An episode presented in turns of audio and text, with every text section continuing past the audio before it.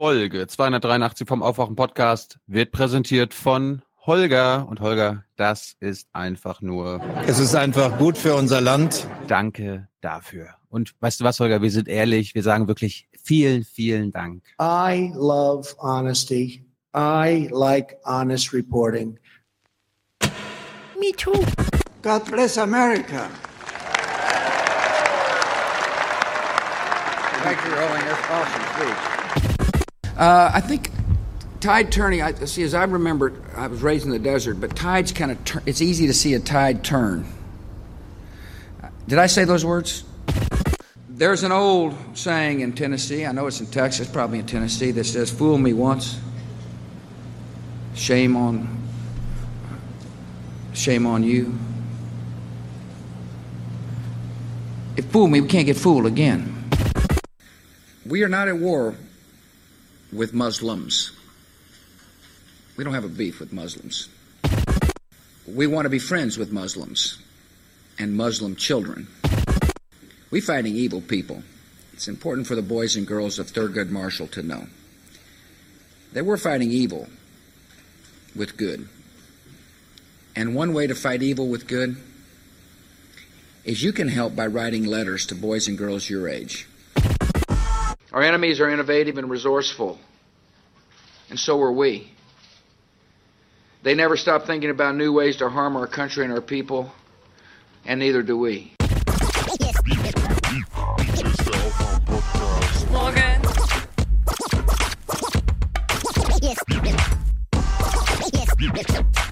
Hier ist der Aufwach-Podcast. Wake I have two words for you predator drones. You will never see it coming. You think I'm joking? Wake up and clear your brain. Time to listen to what people are saying. Government is lying again, and the media is acting insane. It's good to stay in bed and ignore the talking heads, but you can sleep when you are dead. So wake up. Mr. Trump, what's left in your life? You're 33 years old. You're worth all this money. You say you didn't say that you want to be worth a billion dollars. No, I really don't. I just want to keep busy and keep active. Could a billion dollars buy the White House? What do you think? Well, Does I don't money think it give can. you? I know a lot of the politicians. I like a lot of the politicians. They're friends of mine. This is not a wealthy country. People think America, you know, wealth, this and that. The Japanese are saying that. What a wealthy country. I mean, they're saying it and they're laughing. Country's losing $200 billion a year. We ought to go in, the next time they fire so much as a bullet at one of our ships, we ought to go in and take over their oil. I believe that perhaps I'm portrayed differently than I, I actually am. I believe I'm portrayed in a rougher sense than the actual product. And I hope that's true because I hope the actual product is a lot more mellow than the portrayal. Ja, was für verrückte Typen. Wer waren diese Männer? Weiß ich nicht. Wissen Darüber, wir. darüber, darüber müssen wir mit unserem Gast reden. Darüber müssen wir mal mit Klaus Brinkbäumer reden. Da hat Dilo absolut recht. Wer ist das? Der Spiegel-Chefredakteur und Buchautor. Jawohl. Wie ihr nachher hören werdet, zehn Jahre saß er an den 500 Seiten Nachruf Jetzt, jetzt auf Spoiler doch Amerika. nicht alles. Stimmt, wir müssen nichts spoilern, denn dieses Gespräch läuft ungeschnitten gleich durch. Es war hochinteressant. Das kann ich sagen, oder? Ich fand es sehr interessant. Und wir wurden vom Spiegel auch sehr gut aufgenommen. Ja, wir können ja kurz nach unserer Ehrentribüne noch kurz was dazu sagen. Ja, gehen wir mal auf die Ehrentribüne. Ye are many, they are few.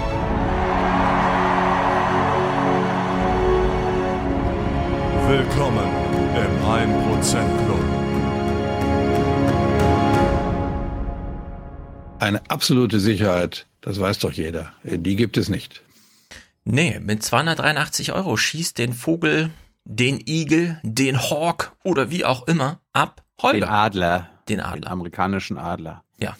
Igel, sag ich doch. Den amerikanischen Igel. Ach so. Ach so, ich dachte, du meinst jetzt den deutschen Igel. Äh, ja, genau. Hm. Igel abschießen. Also wie krass ist das denn? Holger schreibt ohne Kommentar. Was sollen wir sagen, Holger? Außer großes Danke. Die Reisekosten sind damit wieder drin und wir freuen uns sehr, dass du dich freust auf 283, denn es ist deine Folge mit Klaus Brinkbäumer. Bäumer. Wer hätte es gedacht, ja? Holger, deine Haltung ist aber nur klasse. Das ist gut für unser Land. Ja. So eine Haltung.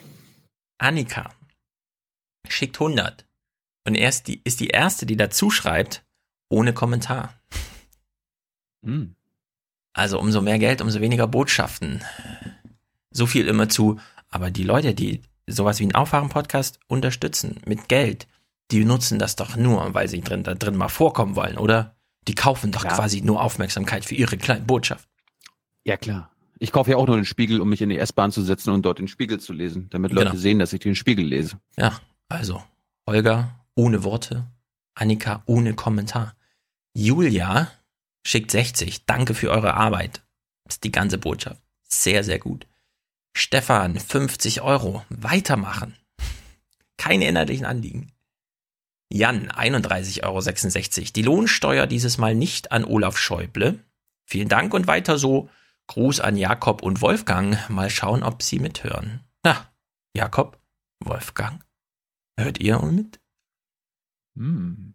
Ich hoffe, Jan hat jetzt einfach doppelt Lohnsteuer bezahlt, weil nicht an Wolfgang Schäuble, äh, nicht an Olaf Schäuble, sondern nur an uns. Hm, Ich zahle ja immer meine Steuern ans Land Berlin, damit Ja. Olaf Schäuble davon nichts abbekommt. nee. Das geht Aber jetzt- nicht jetzt fragen Hamburg, Geld. Jetzt fragen sich wahrscheinlich, wahrscheinlich viele ähm, Spiegelredakteure, die das jetzt wahrscheinlich auch zum ersten Mal hier gucken. Was, was meinen wir denn mit Olaf Schäuble? Ja, heißt er nicht anders? Wie war das denn gleich? Warte mal, hieß der nicht anders? Ja, kann man jetzt mal drüber nachdenken. Müssen wir ja nicht aufklären. Wir sind halt ein Also Rätsel-Podcast. Wir meinen den hier. Und wir brauchen dringend die Erneuerung der SPD. Ja, die schwarz-rot-goldene Null raten. brauchen wir auch. Genau. Frank, 30, sehr gut. David, zum Schutz der Freiheit und für Deutschland. Mhm. Dummes Zeug. Zum Schutz der Freiheit. Für Deutschland! Für Deutschland. Für Deutschland! Ja, Falco und Nicole unterstützen uns und sagen Danke. Wir sagen auch Danke. Bernd, Bernhard, Daniel, Lars Christian, alles Botschaften los. Unterstützung. Yves, Hans Christian, Ibrahim, Nathalie, Frank, Matthias, Florian, Daniel, Carsten, Dominik, Dustin, Cordula, die sagt Danke, wir auch. Steffen, nach Wechsel weg von systemrelevanter Bank, endlich Musse? Muße? Muße. Mus? Es, es sind wieder keine Sonderzeichen hier erlaubt. Muße. Für Dauerauftrag gefunden. Rundfunkbeitrag aufgeteilt auf Aufwachen und Jung und Naiv. Ja, Wechsel weg von systemrelevanter Bank. Also, ich weiß nicht, was er meint. Wir haben ja erst gestern wieder erfahren von der Bundesregierung, also die Deutsche Bank, das kommentieren wir nicht. Wenn wir dann die 900 Milliarden brauchen, können wir immer noch darüber reden, aber erstmal kommentieren wir das nicht. Wie so vieles übrigens. Wird nichts kommentiert. Stimmt, du warst ja in der Bundespressekonferenz mal wieder. Ja. Musi, Bist auch, bist auch im Regierungstagebuch aufgetaucht. stimmt, das Mhm. da unten rum plötzlich so ein freches YouTube-Kind. Wie hat Jörg Tadeus das gesagt? Ein hinterhältiger Kinderriss. Hinterhältiger Kinderreporter. genau. Musi, Sören, Sebastian, Ulrike, Jörg, Markus, Tim, Liebesgrüße und zum Dank, äh, zum Dank und Animierung zum Weitermachen. Angekommen, verstanden, wird sofort umgesetzt. Na gut. Sebastian, Holger, Raphael, Daniel, weiter so. Eure Arbeit ist einfach klasse. Benito, Folge mit Jak Max Jakob Ost war super. Kleiner 3, sagt er. Ja, finde ich sehr gut, dass dir das gefallen hat, Benito. Benito habe ich ja beim CCC auch Gott kennengelernt, hat mich angesprochen. Saß nämlich bei uns beim Sendezentrum rum. Bastian, Frank, Rada, Philipp, Rui, Marc, Aram, Alexander, Sven, Peter, Frederik, Stefan, Till, Thorsten, Robert, Gabriel, Josef, Bernhard, Tobias, Ludwig, produziert mit 43,17 Euro. Ich wollte an unsere Jenny spenden, aber ich weiß nicht, ob die vielleicht nur Geld von Mitgliedern des 1%-Clubs nimmt. Nein. Wurde so oder so mal Zeit. Grüße an Robert, der mich gerade bei der letzten Hausarbeit meines Studiums tatkräftig unterstützt hat. Ja, so Jenny können ja direkt unterstützen. Es gibt keinen Ringtausch. Die hat eine eigene Seite, eine eigene Kontonummer. Alles funktioniert. Der Podcast kommt regelmäßig. Zu Ostern nicht. Keine Ahnung, wir sind anders hier im Aufwachen-Podcast. Kevin, bin zwar in manchen Bereichen anderer Meinung, sehr wichtig, aber insgesamt seid ihr gut für Deutschland. Weiter so, Kevin. Gut. Ja, ja, ja. Und das ist gut für Deutschland, sage ich dazu nur. Ja, also wenn der Podcast zum Filterbubble Crossing dient, ist immer ein kleiner Zusatzjoker hier, finde ich, der dann Zusatzziele erfüllt. Tino, Gude, die Doku von Tilo und Tyler auf Arte war klasse. Sein Tipp mit Hardcore History zu Pain for, Pain, Painfotainment eher nicht so. Mir war viereinhalb Stunden schlecht. Warum hast du denn nicht nach einer halben Stunde ausgemacht? Mensch? Ja. Durchhalten ist auch gut. Aber ich meine, das ist halt ein Folter-Podcast. Ah, weil wir ja hier im 1%-Club gerade sind, wir ja. haben einen Marktanteil von 1% gehabt. Ja, genau. Doppelt. Also 1%-Club, genau, sehr gut. Was? Hast du, ihn, hast du ihn schon gesehen? Nee, leider noch keine Zeit gehabt. Heute war sehr vollgepackt, gestern viel Zug gefahren und. Ja. Hast du Matthijs schon gesehen? Nee, ich schaff's jetzt auch zu Ostern nicht, aber es, ich guck's mir alles an. Ich verspreche. Hast du Wolf, Wolfgang Benz schon gesehen? Nee, das ist ja noch mal aktueller. Ah, Uganda. Ja. Ähm, kann sein, weiß ich nicht mehr so genau. Mhm, ne. Lisa, Liebesgrüße und Dank. Von uns genauso. An dich, Lisa. Julius, BAföG sei Dank geht der Rundfunkbeitrag an euch. Frohe Ostern. Hm. Also Filterbubble Crossing finde ich gut. Allgemeinen Dank sagen finde ich gut. BAföG ist natürlich, das zeigt äh, Herzenswärme. Das ist dann nicht nur Geldunterstützung, sondern da, da wird Herzenswärme mitgeliefert. Sehr gut. Hm. For the many, For the many not, not the few. The few.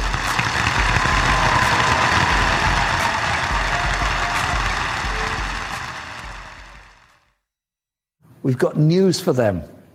Change is coming. Ja, wir reden jetzt mit Klaus. Wir wollen gar nicht so viel davor zu sagen, oder? Gibt es noch Anmerkungen? Ja, die, Leute, die, die, Leute werden sich wundern, warum ich das Interview nicht alleine gemacht habe, aber ich habe mir gedacht, hm, wäre doch eigentlich cooler, wenn Stefan dabei wäre. Das passt auch besser zum Aufwachen-Podcast als zu Jung Naiv. Also haben wir das gesplittet. Ja, ich fand es auch sehr gut, dass wir mal jemanden da hatten. Also wir haben ja ein bisschen Erfahrung mit Journalistengesprächen Mhm. Üblicherweise ist das dann so per Skype Klaus Kleber, weil er dann doch mal Lust hat, nach einem halben Jahr oder so. Nee, weil er ein Buch, weil er ein Buch. Ja, stimmt, genau, weil er ein Buch. Dann fängt man an, über Amerika zu reden und dann kommt er so mit diesem verklausulierten, ah, ihr seid so klug, das ist ja wirklich sensationell, aber ich kann, ich will jetzt nicht mit euch über Amerika reden. So, Sigmund Gottlieb über Amerika, da braucht man gar nicht erst anfangen, glaube ich. Klaus Brinkbäumer ist dann natürlich ein anderes Kaliber. Zum einen er hat einfach ein langes Buch geschrieben, ja. Also nicht hier rettet die Wahrheit und nach 80 Seiten beziehungsweise fünf Minuten blättern ist es vorbei, sondern das ist halt ein richtiges Buch. 500 Seiten. Persönliches Tagebuch, Rückblick über mehrere Jahrzehnte, Anekdoten, sehr politisch auch. Gleich am Anfang, ich wusste nicht, also ich wollte ihn unbedingt, das hört ihr danach gleich, das ist politische. Vielleicht kommt euch das auch zu vehement vor, dass ich einfach auf den ersten fünf Seiten äh, so bleibe. Ich hatte eher die Sorgen während des Gesprächs, dass er glaubt, ich hätte nur die ersten fünf Seiten gelesen. Deswegen war es ein bisschen. Aber er hat sich, er hat sich unseren Fragen sehr gut gestellt, muss ich wirklich sagen. Es hat mir sehr viel Spaß gemacht und es kommt auch wirklich was bei rum. Also vielen Dank an dieser Stelle auch nochmal an Klaus Springbäumer. Und wir durften halt die Spiegellokalitäten nutzen. Also war für uns jetzt nicht groß mit Aufwand verbunden. Wir haben sogar spontaner noch den Raum gewechselt und so. Also ein toller Nachmittag, der allen Beteiligten ri richtig Spaß gemacht hat. Ein toller Nachmittag, der allen Beteiligten richtig Spaß gemacht hat. Wir bedanken uns nochmal bei Tyler, der hier ähm, das Video geschnitten hat und genau. die Aufnahme genau. äh, gemacht hat, bei Juliane, die das Ding organisiert hat. Dementsprechend, wenn ihr dieses Interview und diese Folge gut fand, bitte genau. lasst uns auch, auch was zu Jung Naiv hinzukommen. Ansonsten wollte ich nur kurz sagen, wir wissen jetzt schon, wann wir auf jeden Fall in Wien sein werden, am 12. April. Mhm. Und wahrscheinlich noch einen Tag danach und mindestens einen Tag davor. Aber jetzt steht's fest. Genau, Termin steht fest. Wir hören jetzt Klaus Brinkbäumer oder sehen Klaus Brinkbäumer. Und danach hören wir Matthias ja, Musik. Mhm. Wollen wir danach nicht nochmal uns verabschieden? Ja, wir verabschieden uns doch da im Gespräch ich denke, wir können es gut austrudeln lassen. Aber dann kann ich mich ja hier nicht verabschieden jetzt. Hm. Okay. Ach so, müssen wir nicht.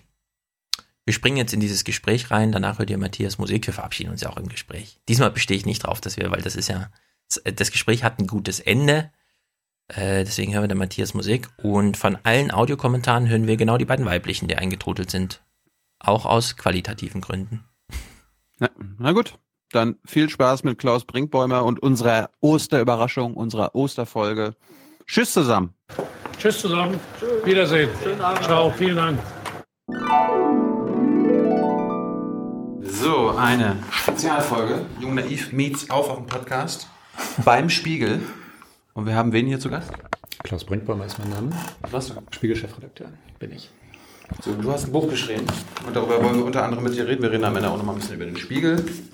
Das Buch heißt Nachruf auf Amerika. 500, 500 Seiten dick.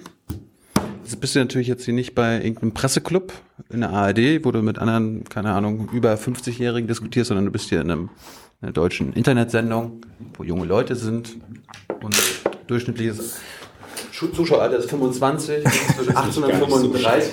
Ich wollte dich nur vorwarnen, dass wir, ja, ja, dass, wir, dass wir jetzt nicht so miteinander reden wie im Presseclub. Okay. Doch, äh, meine das, du muss ich mich gewöhnen, aber ich glaube, das schaffen wir. Das, das, ist gar kein Problem. Das ist eher bei Politikern immer ein Problem.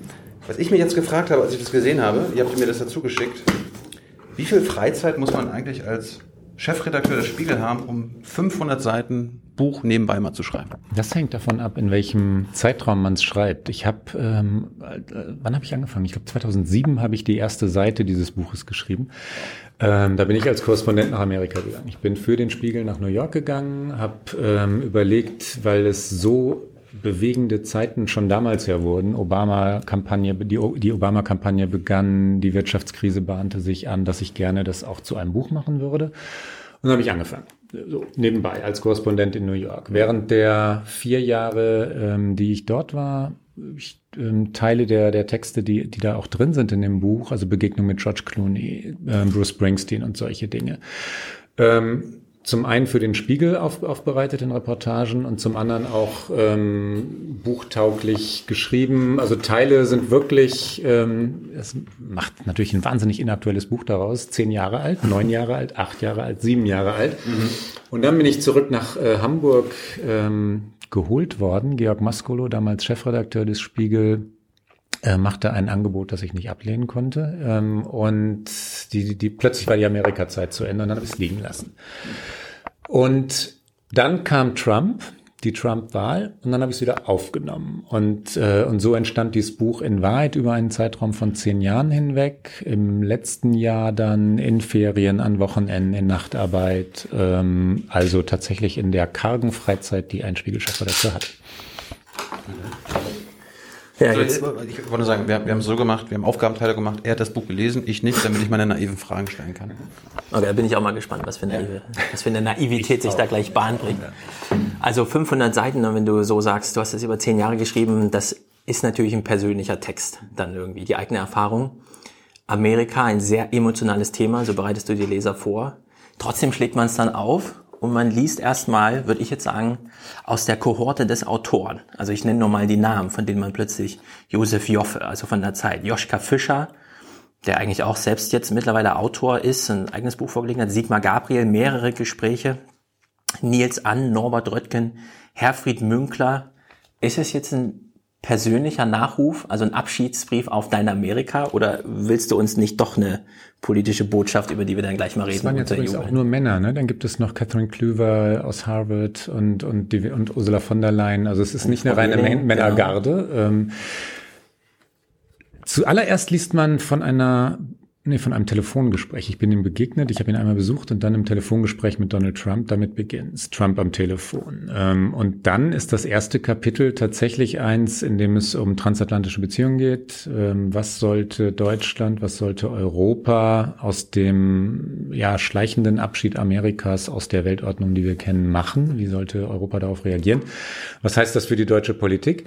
Und in diesem Kapitel treten all diese Personen auf, weil sie kompetent sind. Münkler und mhm. Co. wissen dazu Dinge, die hoffentlich interessant sind. Was ähm, Ischinger zum Beispiel auch noch Leiter der Sicherheitskonferenz in München, die alle seit Jahren mit internationaler Politik vertraut sind, mit den USA vertraut sind. Darum geht's in dem ersten Teil, ja. Ja, aber wenn wir dieses Buch aufschlagen, hm? 20 Jahre jünger als diese Kohorte, deren Name ich jetzt gerade hm? genannt habe, hm? Äh, und man erzählt jetzt uns, wir beide gucken sozusagen jeden Tag mindestens eine der beiden großen deutschen Nachrichtensendungen, Joffe, Fischer, äh, Fischer Röttgen, Gabriel, Münkler, Ischinger. Wir könnten ja raten, und es wäre ein ziemlicher Volltreffer, um was geht's denn in diesem ersten Kapitel? Sind das nicht Leute, die eigene Publikationsmöglichkeiten haben? Warum sind denn genau die, die eigentlich selbst sprechfähig sind in dieser Gesellschaft, nochmal die, die dann auch in diesem sehr persönlichen Text nochmal vorne als politische Botschaft reingelegt werden? Sie werden nicht als politische Botschaft reingelegt. Ich will damit nicht sagen oder ja, was könnte diese Botschaft sein, ja, dass nur alte Herren oder ältere Herren über Amerika kompetent reden äh, könnten und das ist natürlich nicht die Botschaft, sondern sie sind Botschafter oder Übermittelnde, ähm, die nach jahrzehntelanger Erfahrung im Umgang mit, mit den USA Veränderungen erklären können, die auch erklären können, ähm, was das Ganze für Europa heißt. Amerika ist ja nicht wegen Donald Trump anders geworden. Das beginnt vor 30 Jahren, diese Entwicklung, und es ist jetzt anders. Das bedeutet etwas für Deutschland und Dafür sind diese Herren kompetente Gesprächspartner. Wenn deine Frage ist, warum keine Jüngeren oder warum, ähm, warum diese Generation, die Jüngeren kommen zehn Seiten weiter und dann bleibt das Buch jung. Ne? Amerikanische Sprache heute, New York heute. Ähm, Damit geht's ja weiter. Dem würde ich ein bisschen widersprechen. Das Buch wird jünger. Wir erfahren zum Beispiel, du kommst als 13-Jähriger überhaupt erstmal dahin, so im Sportverein. Später als Student oder Schüler führst, machst du dann so wilde Partys, dass du da äh, auch mal äh, eine Nacht beim Sheriff bleiben musst. Wenn Student K du bist, das ist ein bisschen unklar im Buch. Bin ich, ja. Äh, wir erfahren also auch was von jungen Leuten. Aber junge Leute, die heute diese Kohorte sind, die ich meine, und als junge Menschen auch Erfahrungen gemacht haben, die sich im Buch widerspiegeln. Aber beispielsweise, ich erwähne deine Tochter, weil du sie selbst erwähnst, am 11. September 2001 warst du nicht in Amerika, weil sie hier eingeschult wurde. Mhm. Sie ist also jetzt rechnerisch ungefähr 20. 23. Hm. Wenn man das Buch aus der Perspektive geschrieben hätte, deine Tochter und ihre Anliegen in ihrer Alterskohorte, die Zukunftserwartungen, die Erfahrungen, die man gemacht hat, wäre es ein anderes Buch gewesen, ein anderer Einstieg. Die Frage ist, haben wir es mit einer Krise, die nachrufbedürftig ist, zu tun, des transatlantischen Bündnisses, Amerika oder wie auch immer?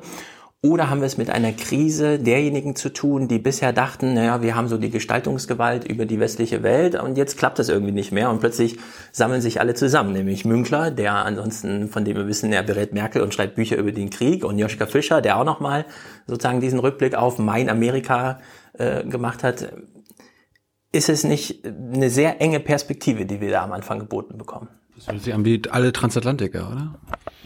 Das sind, na, alle sind es natürlich nicht, glücklicherweise nicht, weil ich ähm, jetzt keine Armee der Transatlantiker präsentieren wollte, sondern ähm, Gesprächspartner äh, mir gesucht habe und dann auch ausgewählt habe, wen ich dann wirklich zitiere, die unterschiedliche Perspektiven haben, unterschiedliche Ansichten haben und hoffentlich äh, unterschiedliche Dinge, schlaue Dinge beizusteuern haben. Ähm, die Frage, das war ja eine Entweder-Oder-Frage, ist es dies oder ist es jenes, würde ich beantworten damit, sonst hätte ich es auch so nicht geschrieben, dass es eine äh, transatlantische Krise ist und keine Krise derer, die, ähm, wie hast du es formuliert, die es früher gestaltet haben. Und ja, so die Elite-Krise. Die akademisch-politische äh, Elite stellt jetzt so im letzten Drittel des Arbeitslebens fest, oh nein, irgendwas stimmt nicht mehr wir werden so langsam, also unsere Welt passt nicht mehr zusammen. Der Gedanke stimmt sogar. Die Welt, die sie ähm, kennengelernt hat, diese, diese nennen wir jetzt mal, ja, Elite, den Begriff kann man ja verwenden, ähm, politische Elite, diese Welt hat sich so verschoben, so verändert, dass diese Leute tatsächlich wirklich staunend davor stehen und das diagnostizieren, ja, und zu verstehen versuchen. Völlig richtig. Das ja, also wir haben heute Morgen erst in der BPK zum Beispiel erfahren, in der RecPK, 30 Prozent aller deutschen Studenten machen Auslandserfahrung. Mhm. So, es gibt natürlich dieses große, mittlerweile ist Apple groß da. Also wir haben Unternehmen mit einer globalen Ausprägung, die es vorher nicht gab, kulturprägend. Netflix, alle Filme, die neu erstehen, sind sofort auch hier verfügbar. Wenn man jetzt äh, am Anfang, deswegen, ich bleibe jetzt mal sehr bei dem Anfang bleibt, dann hört man, Ischinger spricht vom NATO-Artikel 5, also dem Beistandsparagraphen sozusagen. Joschka Fischer, äh, Münkler, alle nochmal so dieses, wir brauchen eine eigene Verantwortung. Gabriel ist damals sogar noch in Regierungsverantwortung oder, also je nachdem, wann die Gespräche stattfanden, aber mit diesem Anspruch. Ja, ja klar, er war amtierender Außenminister und dann geschäftsführender Außenminister, als ja. wir geredet haben. Ja. Also wenn wir jetzt sagen, äh, wir brauchen einen Nachruf auf das transatlantische Bündnis oder auf Amerika, was hinsichtlich Verteidigungsfähigkeit angeht, okay, aber was die jetzt die Kulturen, kulturelle Bande, familiäre Bande, touristische Bande angeht, ist das doch nicht das Amerika, auf das wir da äh, eingestimmt werden am Anfang. Also andere Generationen erleben doch eine ganz andere Welt als jetzt nachrufbedürftige Verhältnisse zu Amerika. Nämlich welche enge Bindungen oder Austausch nach wie vor? Ja, also ja. du warst als äh, Student in Amerika, ja. das war für deine Generation was Besonderes. Tilo war in Amerika als Schüler, das ist total normal gewesen, ne? betrifft fast jeden. Ich war in Texas. Hm? Dallas. High School, oder? Ja. ja. Ja, und kann man jetzt einfach das alles verkürzen auf, ach, jetzt ist der Trump da, damit ist der Anlass da, mal darüber, weil Trump auch über den Verteidigungsparagraphen gesprochen hat, zu sagen, und jetzt stimmt alles nicht mehr. Oder haben wir es nicht eigentlich mit einer globalen Welt zu tun, die jetzt als persönlichen Abschiedsbrief okay, aber so mit diesem politischen Einstieg dann doch so ein bisschen an vielen äh, Generationen und Perspektiven vorbei argumentiert und nochmal die Verteidigung hervorhebt und nochmal das Eschinger Zitat und nochmal der Gabriel, der auf Eigenständigkeit setzt. Mhm. Ähm, also der Nachruf äh, bezieht sich auf das Amerika, das wir kannten, die Beziehungen, die wir kannten, die, äh, die weltpolitische Ordnung, die wir kannten und die Verschiebungen. Ne? Die Verschiebungen in der politischen Kultur, also darauf, dass, äh, dass Demokratie sich verschiebt, dass Lügen ähm, ins ganz normale politische Geschäft integriert werden in den USA, Diffamierungen äh, geduldet werden, dass Politik sich verändert, wirtschaftliche Beziehungen sich verändern, Weltstatik sich verändert. Das heißt nicht, äh, dass Amerika ähm, verschwunden sei ja, oder dass, dass es keine Beziehungen zwischen Schülern, Schulen, äh, Sportvereinen und so weiter mehr gäbe. Natürlich gibt's die. natürlich ähm, sind die Bindungen wirtschaftlich, kulturell äh, zwischen, zwischen Schülern, äh, Schulen so, so tief, dass das auch äh, dazu führen kann, dass da eine neue Art von Beziehung entsteht. Das ist möglich. Das kann, ich hoffe das auch. Ähm, Im Moment ist aber die, die, diese politische Zerrüttung, die Verschiebung der weltpolitischen Ordnung Richtung China, weg vom Westen, weg von transatlantischen Beziehungen, so wichtig, so zentral auch für das, was Deutschland angeht, dass ich das in den Mittelpunkt stellen wollte. Die anderen Dinge tauchen ja auf. Also das ist, ähm, es geht um Leute, die Deutsche auch, Auswanderer, junge Leute, die in Amerika leben, die in New York sind, wie sie New York wahrnehmen. Äh, all diese Dinge spielen ja eine Rolle, ein bisschen später, also nicht auf diesen ersten 25 mhm. Seiten, auf die du abhebst ähm, dann aber eben schon. Wirklich zentral für, für das, was Deutschland im Moment und Europa im Moment beschäftigen sollte, ist die, ist der Bruch in, im transatlantischen Bündnis. Und das ist eine politische Ebene, deswegen fange ich damit an. Ja. Mhm. Darf, ich, darf ich kurz? Ich meine, ich, ich, ich kann, ich, ich kann jetzt, ich kann jetzt, nö. Moderieren du guckst jetzt auf 30 Jahre zurück. Ich, ja. ich bin so politisiert worden in Amerika. Also ich bin dann mit 16 hingekommen, hab, es war im Jahr 2002, 2003. Das war genau die Zeit, wo... Äh, Direkt nach dem 11. September. Genau danach. Das war die Motivation. Ich wollte hin. Also ich war so erschrocken und dachte, okay, ich will da hin und will da leben. Ja. Ich habe mich in das Land verliebt, ich habe mich da in Frauen verliebt, äh, aber natürlich in das Land an sich bin immer wieder hin. Aber ich bin politisiert worden durch den Irakkrieg. Und äh, es war dann bei mir so, äh, an meiner Schule 99 Prozent entweder pro Krieg, mhm. aber mindestens pro Troops, ja, support the troops. Mhm. Und ich war dann, ich wurde gezwungen, mich zu politisieren, weil sie mich gefragt haben immer, ja, warum macht ihr Deutschen da nicht mit? Was ist mit euch los? Mhm. Ihr habt doch früher bei jeden Krieg äh, angezettelt, also könnt ihr mal da mitmachen und so weiter. Und ich wurde gezwungen, quasi mein Land zu verteidigen. Und dann, ja, was, was sagt Schröder da? Was sagt ein Chirac da? Dadurch wurde ich politisiert, dadurch äh, wurde ich journalistisch ähm, aufmerksam über die Weltpolitik und so weiter. Und jetzt ist meine Frage, ich kenne dieses Amerika, was, worüber wir uns beide wahrscheinlich sehr, sehr ärgern, äh, gar nicht anders. Also ich kenne George unter George W. Bush, außenpolitisch hat Amerika sein Ding gemacht. Ja? Sie haben Völkerrecht gebrochen, sie haben Staaten überfallen, sie haben gelogen. Sie haben, mhm. sie haben da schon massiv, also eigentlich bisher bisher haben sie da noch krasser gelogen als äh, was Trump bisher gemacht hat. Er hat noch keine keine Lügen benutzt, um irgendwelche Staaten anzugreifen, um Millionen Menschen zu töten. Würde ich schon sagen. Aber ich, ich, ich kenne ich kenn Amerika nicht anders. Dann kam Obama, alle waren, oh, endlich kommt der Frieden, der Friedensnobelpreisträger, der schafft Frieden, der hört mit, der hört mit den Kriegen auf, der holt äh, die Truppen aus Afghanistan, aus dem Irak, äh, bombardiert keine arabischen Länder mehr. Was ist passiert? Auch er hat den Irak bombardiert, er hat andere arabische Länder bombardiert. Die Drohnenangriffe unter ihm sind so ausgeweitet worden äh, wie nie zuvor. Und das, was Trump jetzt macht, ist im Grunde immer noch eine Fortführung. Ich meine, klar, die Rhetorik ist eine andere. Wir hatten jetzt letztens Jeremy Scale bei uns in der Sendung. Der, der hat festgestellt, der einzige große Unterschied in der Außenpolitik der Amerikaner ist, dass Trump das sagt, was die Amerikaner sonst auch immer gemacht haben. Also Obama war zum Beispiel ein besserer Rhetoriker. Der hat, der hat die amerikanischen Interessen nicht so klar und deutlich formuliert, wie Trump das macht. Siehst du das auch so? Also, äh, also bei, bei, bei, mir ist es halt so, Bush, Obama, Trump, das ist eigentlich eine Linie. Nee. Ich, ich sehe da, ich sehe da jetzt keinen großen Unterschied. Also ich sehe jetzt nicht die Zäsur, die Trump jetzt darstellt. Doch, also es gibt schon Unterschiede. Die ähm, nicht nicht alles ist neu, nicht alles ist anders. Die ähm, die Brüche haben ähm, ja mit dem Irakkrieg äh, nach dem 11. September ähm, begonnen, die die dass Amerika sich so langsam abwandte von Europa und und Richtung Pazifik orientierte äh, hat Obama richtig intensiviert. Das ist nicht neu. Dass, ähm, dass die NATO für obsolet erklärt wurde, ist neu. Das gab es nicht. Dieses westliche Bündnis war Bush, Obama und deren Vorgängern immer wichtig, dass äh, ein amerikanischer Präsident sagt, jetzt obsolet, ähm, ist eine neue Lage. Das, ähm, und dann gibt's andere Dinge, Verlässlichkeit. Ne? Natürlich waren Amerikaner amerikanische Präsidenten vertragstreu, wenn ein, wenn ein Präsident ähm, Bush zum Beispiel etwas verabredet hatte mit seinen Partnern, dann war völlig klar, dass Obama das einzuhalten hatte. Der eine übernahm, was der andere abgeschlossen hatte. Diese Vertragstreue ist weg. Ähm, die Regierung Trump will die von Obama geschlossenen Verträge abschaffen, einreißen, ignorieren. Ähm, Isolationismus ist neu, dieses ähm, ja, Fördern von, von Handelskonflikten, mögliches Herbeibeschwören von, von Handelskriegen, soweit sind wir noch nicht, aber es sieht ein bisschen so aus, als bahne sich das an, ist neu.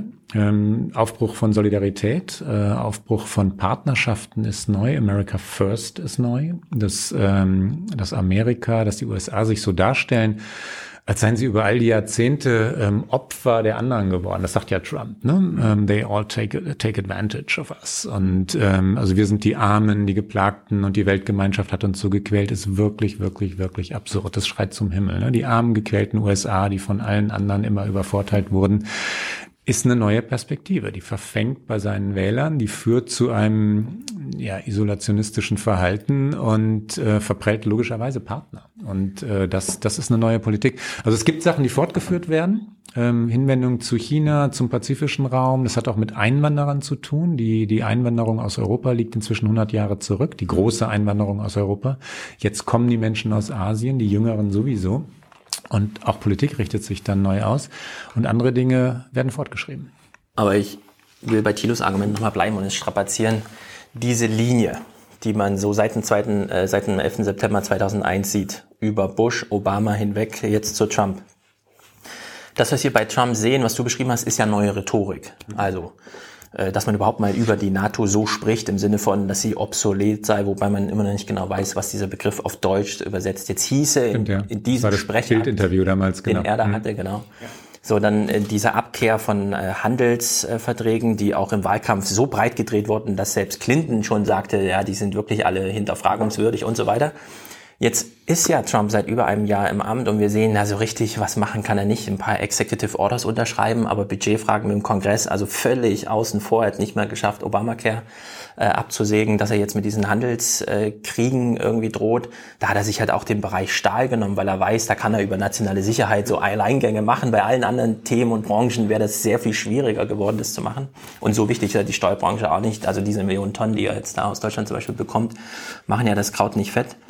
Und bei Obama haben wir halt diese Verherrlichung in die andere Richtung, wo wir jetzt eben auch fragen müssen, naja, der Drohnenkrieg, der da stattfand, in 17 Ländern auf dieser Welt, während er gleichzeitig immer vom Frieden sprach, in Ägypten da diese tolle Rede gehalten hat zum Islam gleich am Anfang und dann brach das alles in sich zusammen und war genauso viel Rhetorik, wie Trump jetzt Rhetorik ja. hat. Also wir haben so eine Verheldung der amerikanischen Politik immer noch, während wir jetzt eigentlich nicht nur feststellen, also sagen wir mal so, in dem Buch steht drin, Trump ist ein schlechter Präsident, ein Lügner, ein Chauvinist, ein Rassist, das hast du ja Zitat mit, also wirklich so ist das Urteil.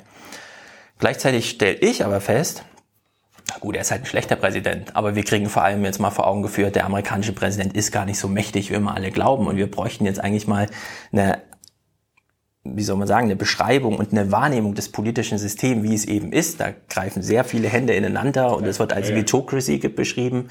Und die Lösung, bei deinem Ansatz ist ja so eine Wiederverherrlichung von George Clooney plötzlich, der dann schon so als der nächste mögliche Präsident, während wir in unserer Generation eben sagen, ne, aber sollten wir nicht mal so eine Abkehr des heroischen Präsidenten machen und vielleicht mal wieder einen Parlamentarismus, der in der EU ja auch äh, so ein bisschen fehlt, dass die EU also wo ist die Demokratie in der EU, ist dann immer die Frage. Ja, also äh, aus unserer Richtung sehen wir hier zwei Wege. Zum einen dieses, der Präsident ist schlecht, wir brauchen wieder einen besseren. Und aus unserer Richtung, dass wir also sagen, naja, brauchen wir nicht wieder jetzt mal ein bisschen mehr Parlamentarismus, ein bisschen mehr Beteiligung, sodass auch nicht nur die 50-jährigen weißen Männer im letzten Drittel ihrer beruflichen Karriere am Bauen des transatlantischen Bündnisses, sondern das auch mal äh, von unten sozusagen nachwachsen kann. Deine Fragen, Stefan, sind so, so, sind so lange, lange Reden, wo ich dann immer bei, bei zehn Punkten einsetzen möchte und mir dann immer merken, merken muss, was ich jetzt eigentlich sagen wollte. Die, ähm, die, so ist er, die, ähm, also Clooney, ich fange mal bei Clooney an. Ich sage nicht, dass Clooney Präsident sein sollte. Clooney. Du verklausulierst äh, es, indem du es anderen in den Mund legst, gleichzeitig das ist Na, der größte Star der Welt. Die halten ihn für präsidial, seine Leute und ein paar Leute, die, äh, die ihn beobachtet haben und noch beobachten, die wünschen sich, gerade Liberale, die wünschen sich jemanden wie Clooney und es ist völlig unmöglich, dass der jemals ernsthaft kandidiert. Äh, er selber schließt das aus. Das also sagst du mit der Trump-Erfahrung, dass es unmöglich ist, dass jemand wie Clooney tatsächlich mal kandidiert. Nee, nicht im Sinne von theoretisch unmöglich, aber er schließt es aus. Er, ähm, er will das nicht, er wird es nicht tun. Ich habe ihn. Das sagen doch alle vorher. Ah, ich glaube nicht, dass das macht. Wir können ja wetten und George Clooney wird, wird äh, okay. vor allem jetzt, weil er sich so ins Private auch ähm, äh, begeben hat, anders leben will, Familienvater ist, niemals kandidieren. Aber ich bleibe trotzdem bei meinem ähm, Argument. Ja, ja, George Clooney ist ja austauschbar. Brauchen ich wollte ja noch bei zwei, Oprah, wir können Oprah benutzen. zwei, drei, vier, fünf Oprah. anderen Punkten an, äh, anknüpfen. Das kann man in Amerika nie ausschließen, dass, dass ein Schauspieler ähm, ähm, so aus durch, durch eine Welle nach oben getragen, durch die richtige Rede bei den Oscars oder, oder bei den Golden Globes plötzlich die Popularität ja. kriegt, äh, dass er dann am Ende kandidiert. Wäre alles wieder gut, wenn wir einen Präsidenten wie Clooney hätten, selbst wenn es nur theoretisch Nein, natürlich nicht. Natürlich nicht. Ähm, die wie soll man sagen, politische Kultur, die Kultur der, was so Kommunikation angeht, Wahrheit, Fähigkeit miteinander zu reden, Fähigkeit einander zuzuhören, ist total total beschädigt, wirklich zerrüttet. Und das hört auch nicht auf, wenn Donald Trump weg ist. Der wird äh, wahrscheinlich in drei Jahren, spätestens in sieben Jahren weg sein. Ich halte es auch für möglich, dass er wiedergewählt wird. Ähm, und dann hat sich an Amerika aber an an Gräben gewöhnt zwischen, äh, wird sich an Gräben gewöhnt haben zwischen Demokraten und Republikanern, die so tief sind, dass die wirklich schlicht nicht mehr miteinander reden können. Ähm, Amerika gewöhnt sich gerade an Lüge als, als Stilmittel, als, als, als Mittel der, der politischen Auseinandersetzung ihr, ihr kennt die Zahlen, ne? 2000 Lügen von Donald Trump im ersten Amtsjahr, wirklich 2000 bewiesene Falschaussagen ähm, in einem Jahr.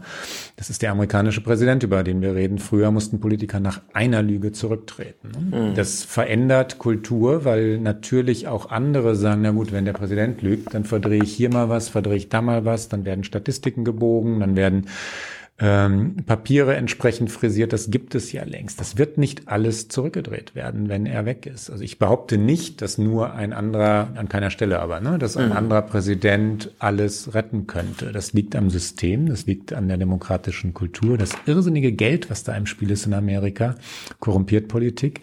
Das Schlimmste, was wir jetzt gerade erleben, ist die NRA, die Macht der, der Waffenindustrie. Ähm, das, das Großartige, was wir jetzt gerade erleben, sind die Demonstrationen der Schüler. Der mhm unglaubliche Bewegung.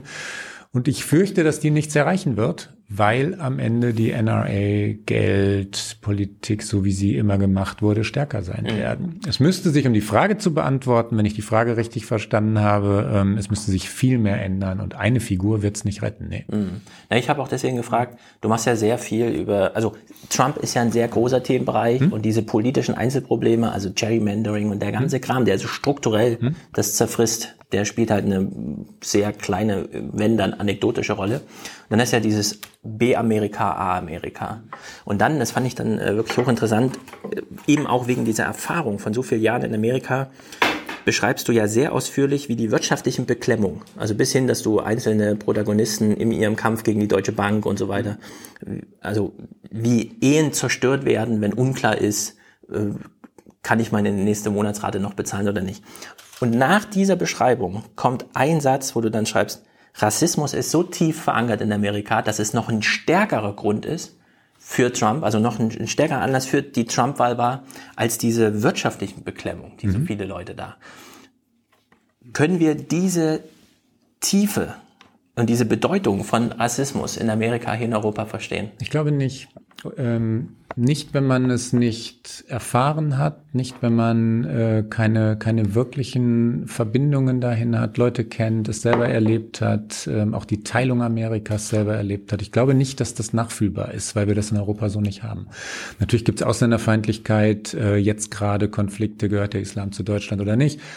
Ähm, also wir kennen diese, diese Auseinandersetzungen, was Gruppen betrifft, ne? Ausgrenzung, Abgrenzung, Identitätsdebatten, das kennen wir auch. Aber diese wirklich richtig fundamentale Spaltung äh, Weiß und Schwarz ähm, kennen wir so nicht. Die Wut ähm, der, ähm, der weißen Mittelschicht, das ist, das ist ja dieses wirtschaftliche Thema, wurde immer hergenommen als Erklärung für Trump. Ne? Die, die sogenannten Abgehängten, die, die in Detroit oder Cleveland im sogenannten Rust Belt, also in der alten Industriegegend, ähm, den Anschluss verloren hätten, das seien die Trump-Wähler. Und dann gibt's Leute wie, ähm, du, du wirst ihn kennen, Tanahisi Coates, den mhm. Autor, die, äh, die sagen, das stimmt schon alles, aber da ist mehr. Äh, Coates nennt Trump uh, the first white president ähm, und mit, er sagt natürlich nicht, dass es der erste weiße Präsident sei, was die Hautfarbe angeht. Er sagt aber, der erste weiße Präsident, der nach einem schwarzen Präsident gewählt wurde, und zwar ganz bewusst, weil er ein Rassist ist. Und an dieser These ist etwas dran, wenn man sich die, Wäh die Wählerbewegung mal genauer anschaut. Wer hat Trump gewählt? Es geht immer um Hautfarbe, es geht äh, bei ganz vielen, also in allen Gruppen, ähm, weiße Frauen, mhm. bei, immer, immer Hautfarbe. Ne? Und Trump ähm, das schreibt sich so hin, ist ein Rassist, aber es ist hundertfach belegt. Ähm, Immobilien, er hat die Wohnung, seine Wohnung nicht an Schwarze vermietet. Es mhm. gibt so viele Äußerungen. Er hat in, in seinen Casinos in Las Vegas, äh, Atlantic City, glaube ich, Atlantic City gesagt, ich will nicht das Schwarze mein Geld zählen. Das sind dokumentierte Zitate. Ja. Er macht die entsprechende Politik, er hält die Nähe zum, äh, zum wirklich ganz, ganz harten rechten Rand und ist deswegen gewählt worden. Mhm. Ähm, wenn man sich jetzt genau anguckt, mit wie viel Stimmen wo, ne, also wo hat er ähm, welche Mehrheiten gewonnen, dann kann man zu dem Schluss kommen, Coates tut das, andere tun das auch, dass Rassismus das entscheidende Argument war. Trump hat angekündigt, alles zurückzudrehen, was Obama gemacht hat ja. und tut das. Ähm, deswegen, ich würde es nicht so eindeutig zu meiner These machen, das eine ist wichtiger als das andere. Mhm. Ähm, das steht schon beides da, ne? Die, die wirtschaftlichen Gründe, die, ähm, die Wut der, der Mittelschicht, ähm, aber die Wut der Mittelschicht ist dann teilweise auch eine rassistische Wut ja, ähm, ja, auf, die, auf die, mhm die Folgen der, der, der Obama-Jahre und die Obama-Politik. Rassismus spielt eine enorme Rolle in Amerika nach wie vor. Wenn du mal durchs Land fährst, ich weiß, unterbrecht mich, wenn ich zu lange mhm. quatsche, ähm, wenn du durchs Land fährst, so, so eine Tour Ost-West machst, habe ich ein paar Mal gemacht dort, ähm, du lebst du erlebst ein komplett geteiltes Land. Ne? Das sind Viertel, wo, wo kein Weißer ist nach wie vor, Viertel, in denen kein Schwarzer ist. Äh, das Land ist geteilt. Ja, also wenn du Land sagst, dann denken wir ja immer so an, ja, dieser mittlere Westen irgendwie, mhm. keine Ahnung, weit entfernt von den Küsten, so Flyovers. Georgia und solche Staaten, Alabama. Genau, ne? weil ich will mal ein Zitat vorlesen, das du eingesammelt hast. Also da ist eine Frau, die sagt, Schwule erschießen, Nigger erschießen, Mexikaner, Drogendealer, Diebe also auch erschießen. mindestens einsperren. Und dann sagt sie, wir brauchen einen, der aufräumt, einen, der dafür sorgt, dass wir wieder respektiert werden. Und das ist jetzt eben nicht irgendwo Flyover, sondern das ist Loretta in Austin. Also Austin kennen wir als das neue Silicon Valley und South by Southwest Festival und so weiter. Ja, ja, genau. Und da fallen solche Zitate. Und als ich das so las, dachte ich mir, oder dachte ich an so einen Tweet von Bernd Ulrich von der Zeit, der letztens getwittert hat, naja, die AfD ist auch deswegen so resonant in Deutschland, weil sie eben nicht von 15 Prozent der Deutschen gewählt wurde, sondern weil 15 Prozent der AfD-Ideologie in jedem von uns so ein bisschen drinstecken. Mhm. Also schlummert oder ist diese Amerika-Erfahrung dann auch mit den Medien, über die wir nachher noch sprechen, also mit diesen ganzen Resonanzräumen, die aufgemacht werden, ist das äh, etwas, wo wir wieder mal vielleicht sagen müssen, oh wei, da macht uns Amerika was vor, wo wir wieder mit nachziehen. Also ist das etwas, was vielleicht in Europa jetzt erst aufbricht, dadurch, dass ja äh, sozusagen wie in Amerika, das sich auch ein bisschen verschiebt in Europa. Also wir haben mehr Muslime, mehr Zuwanderer und weniger von denen, die eigentlich glauben, das sei hier ihre Heimat. Also ist da so ein bisschen vielleicht auch nicht nur Nachruf auf Amerika, sondern auch Vorausblick auf Deutschland und Europa mit drin, was das rassistische Thema angeht? Ja, ich fürchte das und ähm, und hoffe natürlich, dass ich mich irre. Die ähm, also keiner keiner will das. Diese äh, diese Art der der Ausschreitungen von Charlottesville, ähm, die Morde durch durch Polizisten, ne, die äh, die, unge die ungerechtfertigten Urteile in der Strafjustiz, Schwarze sitzen im Gefängnis, Weiße kommen viel schneller davon für die gleichen Verbrechen. Ja. Äh, will keiner, natürlich nicht. Und ich hoffe, dass, dass wir das in Europa so nie erleben. Die, ähm, der Aufstieg der AfD, die, ähm, die äh, ja, Gewalttaten, in, die wir in einigen Teilen Deutschlands hatten zuletzt, die, die Pegida-Demonstrationen und, und ähm, manches, manches andere. Ähm, ich bin gerade so, so europaweit Ungarn, Polen, Mhm. ne, was, was wir auch im, im nahen Umfeld haben. Rassismus in, ähm, in, in Russland, ein antisemitischer Mord in Frankreich jetzt Ja. gerade passiert. Ähm, das, das lässt einen ja schon zucken und, und fürchten, äh, dass da, dass da etwas sich auch in Europa aufbaut. Das hat natürlich mit, äh, mit dem, mit dem so, so schleichend schwindenden Vertrauen in die Demokratie zu tun, mit dem Gefühl, dass Demokratie nicht robust genug ist. Sie wird bewusst unterwandert. Ne? Es wird Mhm. ganz oft in Frage gestellt, ob die Demokratie handlungsfähig und schnell ist, ob es meinen Kindern besser geht als mir selbst. So. Da sind eine Menge Zweifel und Zweifel werden oft beantwortet mit Ausgrenzung, Abgrenzung, Diffamierung von Minderheiten, Diffamierung, ähm, die dann so eine Schuldzuweisung ist. Die sind schuld, dass es Mhm. uns so geht, wie es uns geht. Äh, und das können dann die Flüchtlinge sein, das können ähm, ähm, Schwarze sein, wie in Amerika. Ja. Die Chancenlosigkeit der vielen. Mhm. Also wir haben im Podcast immer oft Jeremy Corbyn mit Ja, seinem äh, ja. Few and Many Gegensatz. Ja. Und jetzt spricht Gabriel plötzlich von, naja, eine wesentliche Ursache des Phänomens Trumps ist die Chancenlosigkeit der vielen. Dann bist du in New York und hast dieses äh, Argument 1990, strichen die reichsten 10% der New Yorker 31% des Einkommens ein. 20 Jahre später hat das schon das reichste Prozent geschafft. Mhm. Also nicht mehr die 10 Prozent, sondern die 1 Prozent haben die 30 Prozent Einkommen auf sich versammelt. Das ist ja auch so eine Parallele wieder mit Europa Mhm. und Deutschland, die wir hier sehen, Stimmt. wo man Ja, wieder fragen ja, muss, oh wei, ist es nicht Nachruf auf Amerika, okay, aber Weckruf Nachruf für auf den Europa Westen, sozusagen. Ja. Weckruf, genau.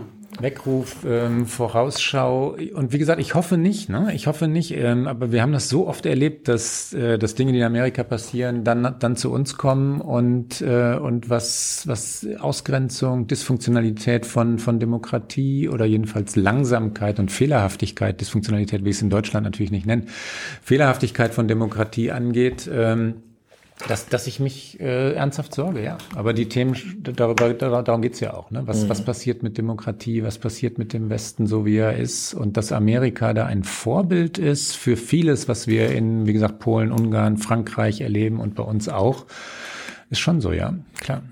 Ich wollte nochmal auf den Wahlkampf äh, zurückkommen, wie du, wie, ja, ja, auf den, äh, also den Trump am Ende quasi für sich entschieden hat. Wir haben ihn, glaube ich, als einziges Medium komplett von Anfang an äh, dokumentiert. Wir haben uns jede verdammte Debatte von den Republikanern, von den Demokraten angeguckt. Wir haben den Wahlkampf verfolgt.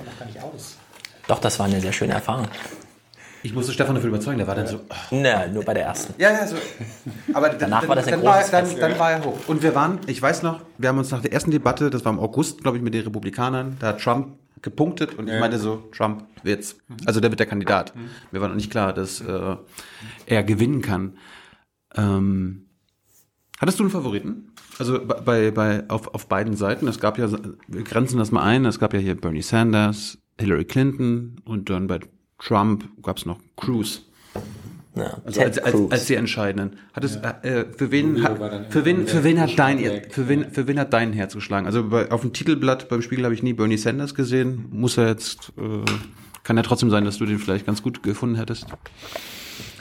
Das fürchterliche, wirklich todtraurige war, dass die Demokraten ähm, zwei, also zwei Kandidaten hatten, ja, es waren ja zwei, Sanders und Clinton, die beide nicht gut genug waren. Und ähm, Sanders war zu alt, nicht wirklich so gut, wie er in einigen Medien beschrieben wurde. Der ist ein wirklich nicht besonders eleganter, eloquenter, leidenschaftlicher Redner. Er ist kein guter Redner. Und ähm, hat Leute schon eingefangen. Es gab eine Jugendbewegung für Sanders, aber kein Vergleich zu Obama damals. Ne? Also was die Kraft angeht und den Witz und die Eleganz, ähm, Redekunst. Obama ist ein wirklich, äh, wir haben über Fehler schon gesprochen, von die mhm. Stimmen. Ne? Obama war, war kein glorreicher Präsident, aber ein fantastischer Wahlkämpfer, Redner. Ähm, das war Sanders nicht. Clinton war eine fürchterlich schwache Kandidatin. Ich habe die Aber vor mal Hand aufs Herz. Ja? Ohne die Superdelegates, ja? ohne die Medienmacht Sanders gegen Clinton. Wer ja, hätte gewonnen? Wahrscheinlich Sanders, ja, ja. Aber ähm, hätte auch Trump besiegt, oder? Ich glaube, dass, dass Sanders Trump besiegt hätte, aber ich habe sie, ich fand sie beide, darauf ich hinaus, beide nicht gut und beide nicht gut genug. Und das demokratische Establishment, auch übrigens ein Obama-Fehler, hat sich auf Clinton festgelegt, hat gesagt, die muss es werden, weil sie es verdient habe. Ähm, weil sie schon vor acht Jahren so knapp gescheitert war gegen, äh, gegen Obama. Jetzt, jetzt ist Hillary dran. Die haben aber wirklich übersehen, dass Hillary Clinton acht Jahre älter war, keine wirklich gute Wahlkämpferin mehr war, beschädigt war durch ihre E-Mail-Affäre, nun wirklich Establishment war. Also wenn irgendjemand in Amerika Establishment ist, dann die Clintons. Ja. Ähm, also auch keine Jugendbewegung mehr in Gang bringen konnte und die in, in Wahrheit ja wunderbare Idee, die erste Frau als Präsidentin ins Weiße Haus zu bringen, ähm, hätte sogar wahr werden können, aber dafür war sie die falsche. Furchtbarer Fehler, richtiger strategischer Fehler der Demokraten. Es hätte Elizabeth Warren oder andere Kandidatinnen gegeben. Und die auch nicht besser reden. Nee, aber sie wäre frisch gewesen im Sinne von politisch nicht so beschädigt durch all die Jahre von Affären, politischen Affären, die die Clintons aushalten mussten. Ne? Das, die, die war nicht mehr gut. Bei den Republikanern ähm, fand ich auch keinen wirklich stark. Ähm, Rubio ist so, so einer, der hin und her schwankt. Cruz ist, äh, hat in Wahrheit keine, keine Position, außer so ganz harten, ähm, rechtsradikal ist immer ein übertriebenes Wort, aber der ist schon ganz schön rechts. Also, ja. wir können ja mal kurz ähm, Rubio. Ja. Rubios Spruch war, wir haben ich das weiß. kleinste Militär seit ja, ever, wir brauchen weiß, jetzt wieder weiß, mehr und wir brauchen auch mehr in Guantanamo. Ted Cruz hat gesagt, irgendwelche Sozialpsychologen kamen zu mir und haben gesagt, das müssen wir so und so im Nahen machen. Nein, wir müssen den Krieg machen. Und daneben stand Trump, der gesagt hat, ich lasse hier keine Leute auf der Straße mhm. sterben. Mhm. Mit mir können wir von mir aus auch Singlepayer ja. machen, ja. bis er dann mal auf der Bühne zurechtgewiesen wurde, oh hallo, wir sind hier die Republikaner, wir machen keinen Singlepayer. Und Trump so, nee, machen wir doch. Und Trump hat auch gesagt, es war ein Fehler, im Irak einzumarschieren. Also wenn du jetzt mal Rubio, Ted Cruz und Trump vergleichst, ist die Welt schlecht dran mit Trump. Also im Vergleich zu den anderen Republikanern. Ja, weil er äh, neben allen anderen Dingen, die wir gerade gesagt haben, eben auch noch wirklich ein Dilettant ist. Ähm, die Art, äh, ich meine, er, er erlebt es ja, er liest es ja jeden Tag äh, oder, oder seht es jeden Tag. Die Art, wie das Weiße Haus geführt wird, ist, ist fürchterlich. Ja, also ein ähm, das interessiert mich ja auch, wenn man sich sowas wie Unternehmensführung, in meinem Fall Redaktionsführung anguckt. Man sollte schon verlässlich sein. Man sollte Leuten nicht über äh, Twitter mitteilen, dass sie gerade ihren Job verloren haben, nachdem man ihnen einen Tag vorher aber noch begegnet ist. Man sollte schon heute das ähm, einhalten, was man gestern versprochen hat. Ähm, Loyalität ist etwas, was ehrlich gesagt nur in zwei Richtungen funktioniert, aber nicht in eine. Trump fordert die ein von seinen Leuten und gibt nichts davon. Ne? Verdammt seine Leute, er verbrennt sie sofort, fordert unbedingte Loyalität ein. Nepotismus, also sprich äh, Töchterchen und Schwiegersöhnchen ins Weiße Haus zu holen und ihnen dann tatsächlich richtig wichtige Aufträge zu geben, ohne aber die familiären Geschäfte einzudämmen, äh, macht es auch noch mal schlimmer. Es ist ein äh, schlecht organisiertes Weißes Haus. Ich meine, ihr erlebt die ganzen Abgänge, die Ermittlungen ähm, in, in Sachen Russland-Affäre. Ähm, es könnte nicht viel dilettantischer, sprich amateurhafter sein. Und das hätten die anderen wahrscheinlich besser gemacht. Zumindest professionelles, nennen wir es mal Management. Ne? Es wären nicht irgendwie europanahe, liberale Positionen. Ich weiß nicht, ob es Einwanderern unter Cruz besser gehen würde. Ähm, ich glaube eher nicht. Aber, und Pence sowieso nicht, dem Vizepräsidenten. ähm, aber so eine Verlässlichkeit im Sinne von, das gilt, was wir gerade versprochen haben. Und, äh, und es wird nicht einfach gelogen in Pressekonferenzen. Die hätte man. Ne? Also so, so eine Art von konservativen Werten, die nicht, ich nehme das an, eure, unsere, meine sein würden. Also Ted Cruz hätte ganz bestimmt nicht meine Werte vertreten, aber er wäre kalkulierbar gewesen. Trump ist völlig unkalkulierbar. Und dann eben auch so unkalkulierbar, dass da ein Krieg entstehen kann. Mhm. Ganz ernsthaft. Ne? Der Mann hat ja die Macht, Kriege zu beginnen und ähm, hoffentlich tut das nicht. Das bringt mich mal kurz auf die Drohnenangriffe zurück. Hast du dich nicht getraut, einmal das Wort Rammstein ins Buch zu schreiben? Steht da nicht das Wort Rammstein drin? Nein. Du hast es doch gar nicht gelesen. Ich habe aber, ich habe aber nachgeguckt. Hinten im, äh, im Index. Thilo hat auch ein PDF. Hat mal kurz eine Wortsuche gemacht. Aber das Thema liegt doch auf, auf der Hand. Ich meine, die machen völkerrechtswidrige Tötungen. Ja. Auch durch äh, Deutschland. Ich meine, ihr habt es im Spiegel ja, lang und breit auch dokumentiert. Ich meine, ich habe mit Gabriel äh, on air darüber gestritten. Der hat äh, auch gelogen und so getan, als ob das die ist. War jetzt nicht mein bestes Interview, aber war mal ganz lustig, weil warum mache ich das? Weil sonst keiner bei, äh, bei ihm nachfragt. Ich bin auch der Einzige seit Jahren in der Bundespressekonferenz, der mal wegen, wenigstens das abfragt. Ihr macht ab und zu mal irgendwelche Geschichten, aber warum taucht das bei, bei dir nicht auf? Ähm, nicht absichtlich und auch nicht, weil ich, weil ich irgendeine Angst hätte, äh, einen Begriff wie Rammstein nicht fallen zu lassen. Um Drohnen geht's ja. Drohnen ja. tauchen auf und äh, auch der Punkt, dass es, äh, dass, dass der Einsatz illegal ist, dass es völkerrechtswidrig ist, dass es ähm, auf, in, in einem Territorium spielt, ähm, wo kein erklärter Krieg den Einsatz von Drohnen rechtfertige taucht auf, ähm, wenn der Begriff Rammstein, also die, die Beziehung, die das Ganze zu Deutschland hat, äh, dass das eine Rolle spielt, nicht auftaucht. Ähm, dann habe ich den Punkt tatsächlich irgendwie versäumt, äh, weil es ja richtig ist. Ne? Da, da ist, da gibt es eine ähm, eine deutsche Rolle, da gibt es einen Schauplatz Deutschland oder einen Schauplatz in Deutschland und der Spiegel hat aber tatsächlich natürlich drüber geschrieben und auch keine Angst, solche Dinge zu benennen. Und eine Sache noch zur Wahl. Ich meine, wir verfolgen ja auch, was seit der Wahl passiert ist. Äh, das mit den Russen und deren Einfluss und deren Manipulation, das kam ja schon am Ende des Wahlkampfs auf. Fake News kam da auch, haben wir auch dokumentiert, dass das er aus dem Clinton-Lager kam. Erik Schmidt hat das durch seinen, durch seinen Laden da äh, platziert in der Öffentlichkeit, aber zu den Russen. Du, du, kennst, du kennst Amerika ja auch. Du weißt, wie die Wähler wählen in der Öffentlichkeit, wenn man die Oma Erna auf der Straße hier fragt oder die Oma äh, Emily in New York, die würden wahrscheinlich sagen, Russland hat Trump zum Präsidenten gemacht. Putin hat Trump äh, zum Präsident gemacht. Was sagt der Spiegel-Chefredakteur? ähm, dass Russland jedenfalls also wirklich zweifellos eine Rolle gespielt hat. Ähm, und wenn du. Aber eine, irgendeine entscheidende Rolle? Ja, klar, klar, klar, klar. Ja. Ich, wollt, ja, ich wollte mich nicht äh, wegducken, sondern einen Gedankengang aufbauen, wenn, ähm, na, wenn du, wenn du dir das Ergebnis anschaust und an, anguckst, wie knapp das war. Also dass Clinton ähm, viele, viele Stimmen mehr hatte als Trump, aber Trump aufgrund von 70.000 Stimmen in drei Staaten ähm, also wenigen 10.000 Stimmen pro Bundesstaat, ähm, am Ende diese Wahl gewonnen hat.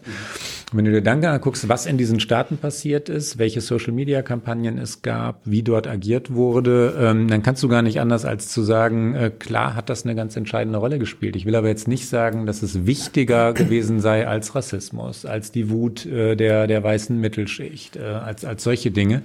Aber Russland hat versucht, in diese Wahl einzugreifen. Und ähm, das begann im Wahlkampf mit dem Hacking der, ähm, der, der Demokratischen Partei, den, den Übergriffen auf John Podesta. Das war, das war Clintons Wahlkampfleiter. Ähm, das für, steht für die Außerfrage, dass die Russen das waren. Ja, ja, ja. Also, ja, ich kenne die, ähm, die Beweislage aus, ähm, aus den Erkenntnissen der, der, der, der Geheimdienste, internationaler Geheimdienste, sämtliche amerikanischen Geheimdienste. Also die, was ja, wir wissen ist, John Podestas Passwort war Passwort und es hat keine offizielle Behörde jemals die Server äh, anfassen dürfen, auf denen das vor sich ging. Dadurch Podesta selbst übrigens sagt, ähm, meine Kollegin Britta Sandberg und ich haben ihn interviewt äh, danach, dass er wirklich furchtbar dilettantisch gewesen sei, wie so viele Leute, die, die ihr Passwort nie wechseln und sich nicht darum kümmern. Und er sagt von sich jetzt, verdammt nochmal, ich war Chef der demokratischen Kampagne und ich weiß es eigentlich wirklich besser und er hat sich nicht gekümmert. Ne? Es gibt, es gibt ja, es gibt ja auch Stimmen aus dem DNC-Lager, die sagen, das war kein Hack, das war ein Leak. Also das ist ja alles noch nicht bewiesen. Darum bin ich überrascht, dass du das davon ausgehst, dass die Russen das sagen. Ich glaube, ich kann mir das sehr gut vorstellen, Ja. aber Beweise gibt's halt immer noch nicht. Wir hatten Jeremy Scale auch, der sagt, er glaubt im Großen und Ganzen auch daran, aber wir müssen darauf pochen, dass es das bewiesen werden kann. was stimmt und, ähm, und ich will natürlich nicht insinuieren, dass, dass ich irgendwelche, Be also dann mache ich vielleicht einen kleinen Schritt zurück, ne, dass ich irgendwelche Beweise kennen würde, die äh, die die äh, die Geheimdienste nicht hätten. Ich berufe mich auf Geheimdiensterkenntnisse äh, und ähm, und kann äh, auf keinen Fall irgendwelche weitergehenden Eindrücke hier erwecken. Das will ich auch nicht. Ne? Hm. Wir können ja mal bei dem Medienthema bleiben, weil ich würde auch sagen, wenn die Russen manipuliert haben, dann darüber, dass Rubel bezahlte Facebook-Posts, von denen wir mittlerweile wissen, ja, wie sie so vor sich hin äh, in die Gesellschaft meandern. Thilo wird sich freuen, dass die Survivor-Fernsehsendung vorkommt, seine neue Lieblingsfernsehsendung. Nein, nein, nein. Die ist Amazing Race. oder Amazing. Big Achso, okay. Okay, also bleiben wir trotzdem mal bei äh, Survivor. Mark Burnett, der Erfinder von Survivor, hat nämlich The Apprentice erfunden. Und dann schreibt Klaus dazu, das ist der Schlüssel, wenn man den Präsidenten Trump verstehen Ja. will. Das wirklich eine absurde Geschichte ist. Der, ähm, der hat, ähm, also der war mit The Apprentice, äh, Quatsch, mit, äh, mit Survivor ähm, zu, zu dem amerikanischen Produzenten geworden. Was für eine Erfolgsgeschichte. Die, die, äh, die Show, Re Reality Show wurde um die Welt verkauft. Ähm, wie ist das bei uns? Dschungelcamp, ne? Nee, das gibt's gar nicht mehr. Nee, Survivor, das, also dieses Format gibt es gar nicht hier, glaube ich. Wir haben das mal probiert, haben es eingestellt. Gibt's nicht. Okay, okay, okay. Ähm, und dann sagte sein Sohn ihm, also jenem Burnett, ich sehe dich nicht, äh, wie siehst du noch mal aus, Papa? Und Papa war immer in Australien und, und sonst wo auf der Welt, um diese Show zu drehen und hatte ja so eine Art Schaffenskrise, Lebenskrise, steinreich, berühmter Fernsehproduzent, nie zu Hause. Läuft durch den Central Park in New York, macht sich Gedanken, ähm, sieht in New York diese Eislaufbahn, die äh, an der Südspitze des Central Parks liegt. Ähm, ist nicht wirklich ein Oval, wie wir das aus, aber egal, so eine Eislaufbahn und da ist so ein kleiner Zaun drumherum oder eine Bande, auf der steht Trump, weil Trump das Ding irgendwann mal gesponsert hat, ja. Dann steht der Burnett da und, und überlegt, überlegt, überlegt und findet, dass dieser Name gut klingt. Und das stimmt ja auch. Ich meine, Trump ist ein Name wie, wie eine Rockband, ne? Ja, aber um ihn zu ärgern, zählst du auch alle anderen Trumpf, Trumpf, Trumpf Ja, ja. und so nochmal auf Wie- und dann Trump ist. Trump. Trump ist halt, äh, ist halt eine Marke und ein, ich meine, es ist ein Wort. Ähm, Trumpfkarte übrigens könnte es ja auch übersetzt heißen. Oh, das, das hat Mhm. schon was, dieses Wort. Das hat einen Klang. Wenn er Trumpf hieße, wäre er nicht gewählt worden. Ne? Der Ja. Name Trump hat, der signalisiert irgendwas. Jener Burnett also hat, ähm, hat in dem Moment eine, äh, einen Geistesblitz oder eine Eingebung und entwickelt dann im Folgenden äh, die Show The Apprentice. Also ein, ihr kennt das, ein, äh, ein Wirtschaftschef äh, heuert und feuert Gab's, gab's in. Deutschland mal mit Rainer Kallmund? Stimmt, gab es in Deutschland. Rainer Kallmund war nicht ganz auf Trump-Niveau und ist dann auch nicht Bundeskanzler geworden. Ja. ja, ja, ja gab's, gab's hier.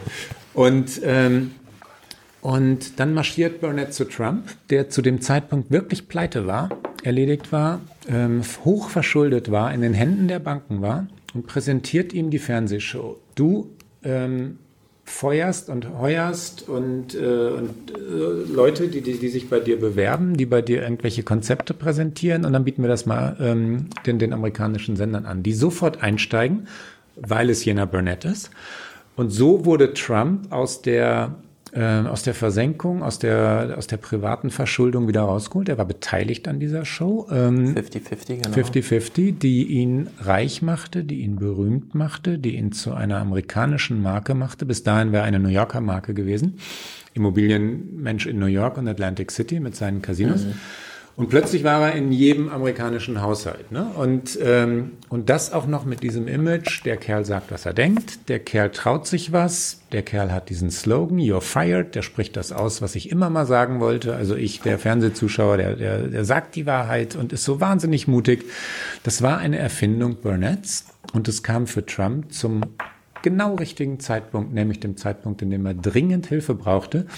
Und da wurde der, der Politiker Trump geboren, weil er lernte zu reden, weil er lernte aufzutreten, weil er, weil er Fernsehfigur wurde und ein Star wurde. Amerika. Das war, war, das war halt auch schon vorher, war in den 80ern bei Letterman ständig, da hat er auch schon ja, gesagt, er will Präsident werden, 2000. Was er nie gemacht hat und dann war er eben gestürzt.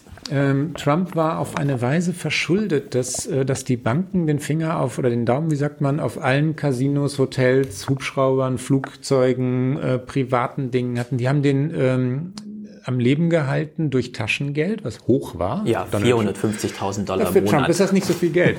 und ähm, und ähm, die, die, Verschuldung war so groß, dass er da alleine nicht rausgekommen wäre. 900 Millionen Dollar oder so. Das ja, richtig. Und ähm, sein Vater hat ihm geholfen, die Geburt dieser Fernsehshow hat ihm geholfen. Und weil er dieser Fernsehstar wurde, konnte er seinen Namen äh, Lizen mit Lizenzen weiterverkaufen und dann wurde, wurde aus Trump diese Marke. Er, ist, er baut ja nicht wirklich mehr Häuser, sondern leiht Häusern, also Hotelanlagen und so seinen Namen und so entstand dieses zweite Imperium. A, Fernsehshow, B, ähm, das Lizenzprodukt Trump, mhm. das einfach nur dieser Name ist. Ne? Und dann haben sie ihn gewählt. Ja. Ja, so schnell haben sie ihn Nein, nicht gewählt. Da kam noch Trump, Wahlkampf, genau, also bei, Zweifel, ja. Mit Apprentice hat Trump sozusagen diesen Thron bekommen, diesen roten Lederthron, alle Lichter auf ihn geleuchtet und er dirigiert nur noch, wer jetzt gehen muss und so. Aber dann kamen seine Bücher, ne? Ja, ja aber du hast ja auch, im, ja. du hast ja im Buch auch noch diese wichtige Passage, zeitgleich, sag ich jetzt mal, du verbindest das Buch nicht ganz so, aber es sind diese 90er Jahre, kommt dieses Talk Radio. Mhm. Also richtig politisch polarisierte Monologe Ansprachen, drei Stunden am Tag, ja. so wie das äh, Rush Limbaugh so bis heute noch machen. Ja. Und jetzt kommt so Alex Jones dazu ja, mit seinem genau. Infowars und der ganze Kram. Glenn also, Beck damals noch solche genau. Figuren, ja. Das ist ja die eine Schiene, die man bei dir nachlesen kann. Das andere ist dann eben soziale Netze, Facebook und so weiter. Und ich habe mich die ganze Zeit gefragt, und wir wissen eben jetzt, weil der 2016er Wahlkampf ausging, wie er ausging, es gibt Studien, wenn man die Polarisierung wirklich mal erklären will, dann muss man sich das Fernsehen angucken. Nicht die neuen Medien, man muss sich die alten Medien angucken. Die neuen Medien haben so viel äh, Pluralismus mhm. mitgebracht, mhm. äh, dass man sagt, okay, das scrollt man halt durch ewig ja. viel. Aber Fox News, das alte Medium und sehr viele Fehler auch in der Zeitungslandschaft. Also die New York Times ist ja völlig neu erfunden, mhm. seit Trump Präsident ist.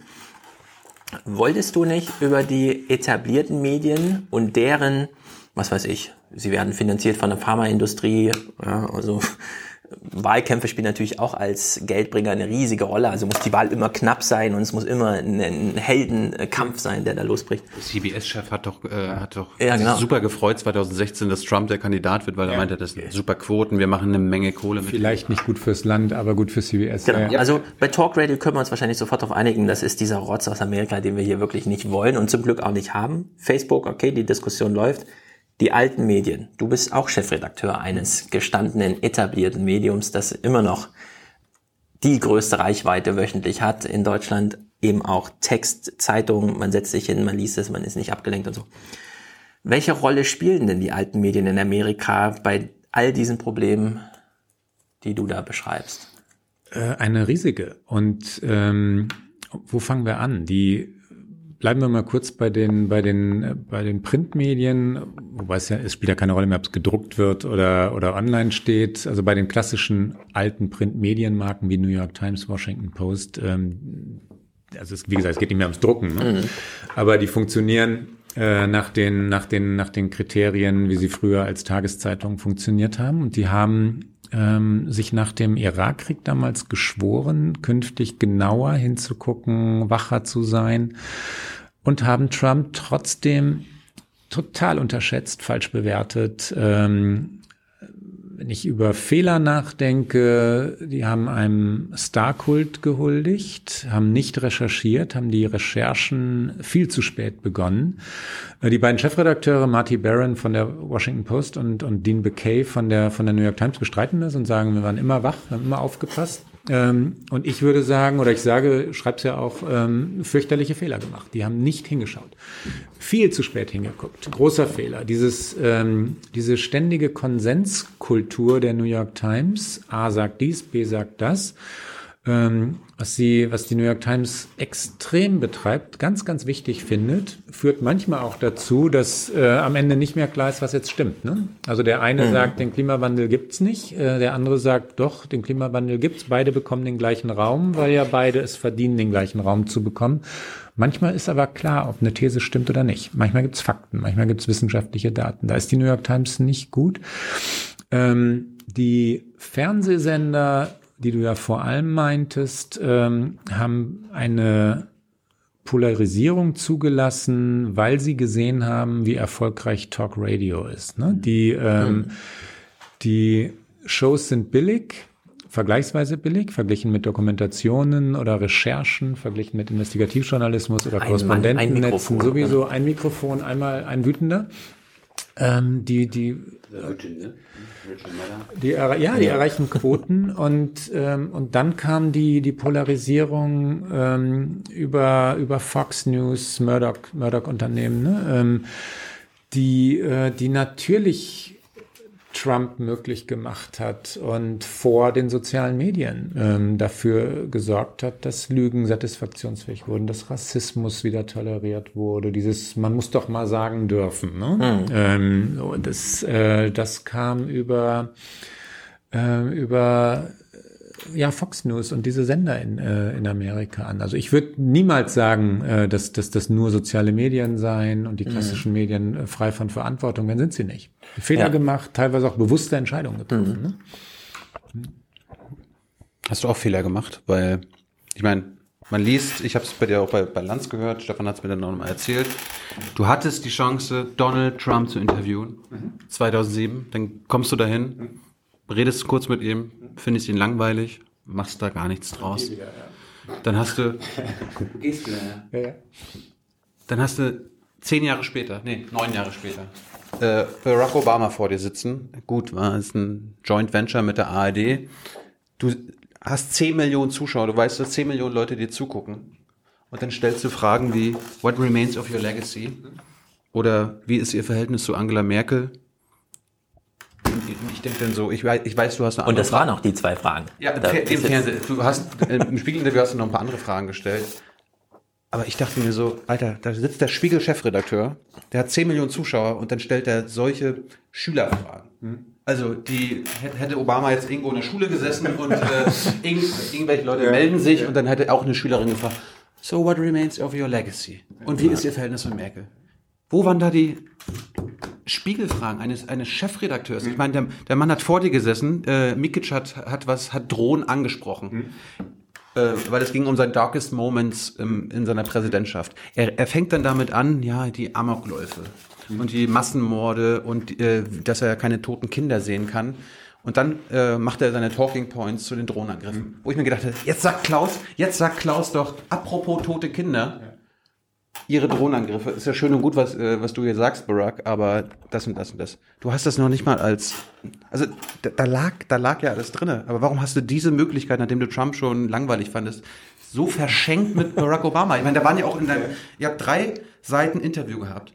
Und da waren ja vielleicht fünf oder sechs Fragen, weil ihr Obama reden lassen habt und reden lassen habt und reden lassen habt. Ich meine, wenn ich Interviews führe, ich weiß immer, die allererste Frage, die ich zum Thema stelle, da kommt der Politiker mit seinen Talking Points. Na klar, ja klar. Und danach fängt erst dann die wirklichen Nachfragen an. Die, die haben mir bei dir gefehlt. Nee, die haben nicht. Äh, Warst du starstruck? die haben Vielleicht sogar ein bisschen, was, äh, was natürlich ein fürchterliches Geständnis ist, aber ähm, vielleicht, vielleicht sogar ein kleines bisschen, ja. Du hast äh, Obama in diesem, in diesem Raum mit, äh, mit vier, vier Kameras, glaube ich. Ähm, Ein Ohrhörer, ähm, durch den Ohrhörer, das war nicht geplant, äh, hatte ich aber plötzlich die White House-Typen, also die Leute aus dem Weißen Haus, so war es nicht besprochen, aber Was? plötzlich klatsch, ja, quatschten mir die äh, auf den Ohr, über, hm. über Ohrhörer da rein. Ähm, ich weiß nicht, wie es bei Sonja war, aber die. Ähm, Hättest du jemand rausnehmen können? Na, gleichzeitig äh, gibt es einen Regisseur, der, da, der über den Ohrhörer mit mir redet und ich bin nicht der erfahrenste Fernsehmensch, weil ich äh, Reporter bin, also Print, äh, Magazinreporter, nicht Print, äh, egal ob online oder Print, aber die, also Magazinreporter bin, jetzt Spiegel-Chefredakteur bin. Fernsehen gehört dazu, ist aber nicht meine ursprüngliche Aufgabe, sitzt mir also ein Knopf im Ohr und da quatschen Leute rein. Ne? Nach nach Viertelstunde drei Fragen, glaube ich, äh, und ja zu langen Antworten Obamas, ähm, kamen die White House-Leute und sagten, cut it now, get out, finish, uh, it's over. Ähm, so. Und wir haben das Gespräch in die Länge gezogen und haben gefragt, gefragt, gefragt, hatten aber ständig diesen Alarm, jetzt ähm, muss jetzt beendet werden. Ne? Ähm, das sorgt natürlich für, äh, für, für so, so eine Drucksituation. Ähm, dann sitzt da Obama und wir haben jahrelang um dieses Gespräch gekämpft. Und wenn ich es mir heute anschaue, ähm, oder als ich es, ich, ich schaue es mir nicht täglich an, aber als ich es mir dann hinterher angeschaut habe, ähm, habe ich in Wahrheit das gleiche gedacht wie du. Ähm, und ich kann es gar nicht anders sagen, wäre auch absurd, das abzustreiten. Scheiße, ich war zu lieb. Darf ich Scheiße sagen bei euch? Äh, ich war zu nett. Und, ihr beide. Äh, ja, ich mag Sonja überhaupt nicht kritisieren, gar nicht. Äh, fantastische Journalistin. Ich äh, spreche von mir und ich war zu nett zu Obama. Der Sieg bei diesem Interview war, und das immerhin. Ne? Äh, ansonsten wäre ich da rausgegangen und hätte gedacht, verpasste Gelegenheit. Der Sieg bei diesem Interview war, dass dann zum zehnten Mal ähm, You have to finish it now auf meinem Ohrhörer war und ich dann nach Snowden gefragt habe. Ganz zum Schluss. Und das hat ihn zum, das war das einzige Mal, dass er wirklich nicht mehr wusste, was er sagen sollte. Er wollte raus und, und das beenden und dann kam, dann kam die Snowden-Frage. Er wusste nicht, wie er, wie er darauf reagieren sollte. Begnadigung, ja oder nein haspelte ein bisschen herum und dann kann man sagen, äh, Obama überhaupt in die Verlegenheit zu bringen, ist dann immer ein kleiner Erfolg. Ne? Die, ähm, die Frage wollte ich auch lobend erwähnen. Das, ja, ja, aber die hat es nicht ins Fernsehen geschafft was nicht meine Entscheidung ist und was ich nicht verstehe. Aber sie stand im Spiegel und ähm, und warum sie vielleicht hat sie, ich habe keine Ahnung, warum sie nicht im Fernsehen war. Aber sie war wichtig und sie hat ähm, dann eben auch so die ganze Verlogenheit von von äh, von Obamas Politik, die es ja auch gab, offengelegt. Ne? Ganz kurz noch zu der Trump-Szene, die ist nicht vergleichbar, weil ähm, ähm, das waren das war einfach ein Reporterfehler. Das war ähm, oder eine Einschätzungsfrage. Ich, ähm, ich wollte den, den Kerl port porträtieren, hatte ihn angeschrieben, angerufen, hatte einen Termin bei ihm bekommen, saß in diesem Büro im, äh, in seinem Trump Tower an der Fifth Avenue in New York. Äh, ein fürchterliches Büro, schrecklich, weil das so einge Museum, relativ ja. klein und dann ein Trump-Museum war. Äh, Fotos von Trump, nichts als Trump. Du guckst, guckst dich um und siehst überall Trump. Ähm, und die Titelbilder. Aber hat Trump da nicht auch so viele Sportsachen von irgendwelchen Bällen aus irgendwelchen Spielen und so weiter? Du hast ja auch so viel Sportaffektivität. So ein bisschen so Foot, äh, Foot, wie ist der Plural von Football? Footbälle? Footbälle, Foot, ja. Footballs, Footbälle. Äh, Footbälle. Ähm, und ein paar Base Bälle, ja. die Wörter, ah, ja. die Wörter gibt's nicht, ne? könnt ihr das schneiden? Wir erfinden die jetzt. Ähm, lagen da rum, Devotionalien, aber vor allem Trump, er selber. Mhm. Fotos von sich selber, die Titelbilder, das wisst ihr, die er gefälscht hat, ne? Time-Titelbilder, die er manipuliert hat, um allen Leuten zu zeigen, Time habe über ihn geschrieben, die ja. hingen da gerahmt an der Wand und dann habe ich ihn interviewt und fand ihn, ähm, fand ihn wirklich dröhnend, ich fand ihn langweilig. Ähm, ich fand ihn eindimensional und vor allem, das war das entscheidende Kriterium, er hat er mir nichts Neues erzählt. Nichts, was, äh, was irgendwie über das hinausging, gegangen wäre, was schon tausendmal geschrieben worden war. Ja, dann, aber. Und dann also, habe ich mich entschieden, nichts zu machen. Ähm, an dieser Stelle war dein Buch nicht glaubwürdig. Lass mich ganz kurz gegenüber. eingestehen, ja. dann lasse ich dich kritisieren, dass das eine Fehleinschätzung war. Wenn ich gewusst hätte, dass der Präsident würde oder auch nur ernsthaft in diese Richtung schwenken würde, hätte ich natürlich drüber schreiben müssen. Aber habe ich nicht. Ja. Also im Buch schreibst du, da war kein Humor, nichts Zitierwürdiges, von Politik war noch keine Rede. Ja. Ein verkorkstes Interview und so weiter und so fort. Ja. 2007. Glaubwürdig? Naja, also das ist der eine Satz, hm. wo ich im Buch dachte, nee, weil wir haben im Podcast zum Beispiel auch Trumps Talkshow-Historie. Ja. Seit er als 30-Jähriger ja. bei Oprah Winfrey oder irgendwo ja. schon mal bei Letterman in einer der ersten Sendungen. Und da genau die gleichen Talking Points wie heute, nur noch nicht mit China, sondern mhm. eben mit Japan. Das stimmt sogar. Aber es ja. ging um ja. das, die gleichen Handelsbilanzen und der ganze Kram und wir sind nicht mehr sicher und so. Und ich glaube dir einfach nicht, dass er 2007, wenn man ihn zu politischen Sachen gefragt hätte, das nicht gesagt hätte. Also da nicht nochmal was Aktuelles, was er gestern wieder in der Zeitung gelesen hätte und dass er da wirklich auch politisch und inbrünstig geantwortet hätte. Jetzt müsste ich mein äh, Tonband, was noch ein Tonband oder was schon Diktiergerät von damals äh, hervorkramen und meinen Notizblock, ich archiviere sämtliche Notizblöcke, ähm, hervorholen und reinschauen. Ich ähm, würde behaupten wollen, dass du mir glauben solltest und dass es genauso war, wie ich geschrieben habe. Der hat ähm, nichts ähm, Neues im Sinne von interessantes, originelles Dinge, die er noch nicht hundertmal gesagt hat, gesagt. Und ich habe versucht, mit ihm über Politik zu reden. Hm. Äh, und ein Jahr später dann äh, gab es diesen Anruf, wo ich mit ihm über New York und die Wirtschaftskrise und so geredet habe und, äh, und das da, darüber schreibe ich dann ja auch. Haben Sie noch eine Frage? Haben Sie noch eine Frage? Ich, ich kann ja mal sehr penibel werden. I'm ich habe auch festgestellt, das ist der Donald. Der 40-jährige mhm. ja. Trump, der 50-jährige Trump, ja. hochpolitisch. Der 60-jährige Trump 2007, ja. super langweilig. Auch bei Letterman kam da nichts. Hm. Dann wieder super politisch geworden. Hm. Also es scheint diese Delle gewesen zu sein, hm. aber Trump war ein politischer Mensch seit, also seit der als 34-Jähriger oder so ist Star da irgendwie im Fernsehen begann bei Letterman und Oprah und so, diese in Regelmäßigkeit, diese Talkshows. Also war, ich weiß gar nicht, ob man ihn wirklich als politischen Menschen äh, bezeichnen sollte, sondern es ging ihm natürlich immer vor allem um Stilisierung seiner selbst. Ne? Und äh, Standpunkte hat er gewechselt, was, was man darf. Natürlich darf man das, aber immer so nach dem, was in Mode war. Ne? Und ähm, er war ja mal für Klimaschutz. Er hat mal an den Klimaschutz geglaubt. Er war mal Demokrat manchmal. Na klar, na klar. Und es ging hin und her. Gesundheitsversorgung für alle. Also wenn ich wenn ich jemanden politisch, einen politischen Menschen nenne, dann würde ich ihm okay. eine gewisse Tiefe zuschreiben, ja. gedankliche ja. Tiefe. Ne? Ich habe die bei Trump nie gesehen. Okay, deutsches Mediensystem. Ach so, äh, ich habe eine Frage zu. Ach so, ja, dann, dann Weil du verfolgst ja auch die aktuelle Politik. Wir, wir, wir lassen mal die ganzen George Clooney's und Oprah Winfrey's weg. Gibt es einen Politiker in Amerika, ob nun im Senat, im, äh, im Repräsentantenhaus, als Governor oder als Ex-Politiker oder so weiter, wo du sagen würdest, wenn ich mir einen aussuchen könnte, wenn ich Amerikaner wäre, den möchte ich unterstützen.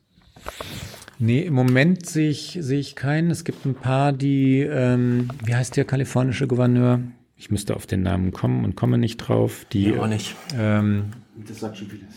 Ähm, die, die gerade. Brown, dieser Brown? Nee.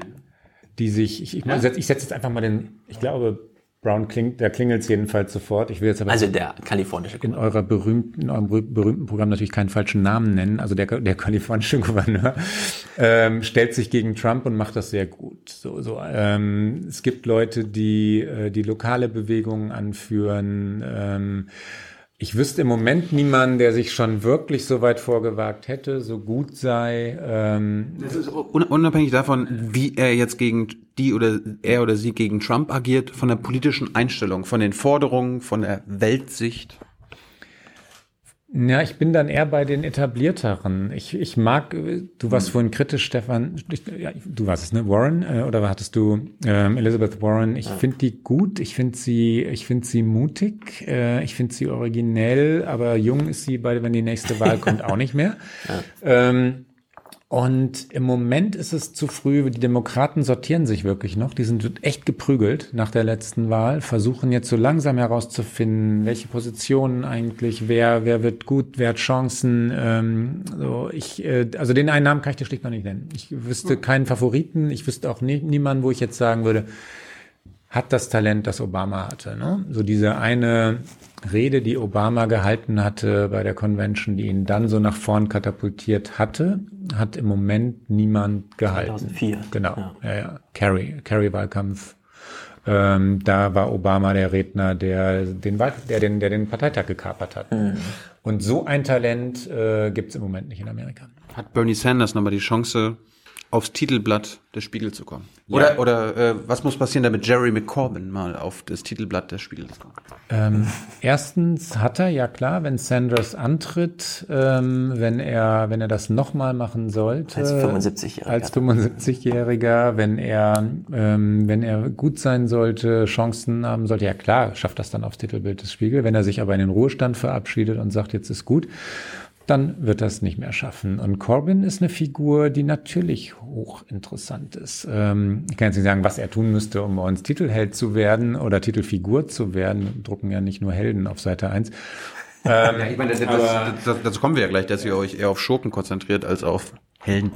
Ja. Nicht, tun, tun wir das? So. Tun wir, tun wir, vielleicht tun wir das, ja. Mhm. Okay, Brückenschlag nach Deutschland. Mhm. Wenn wir auch nicht wissen, mit welchem Personal ist das politische Thema, äh, steht doch fest in Amerika wie hier Angst.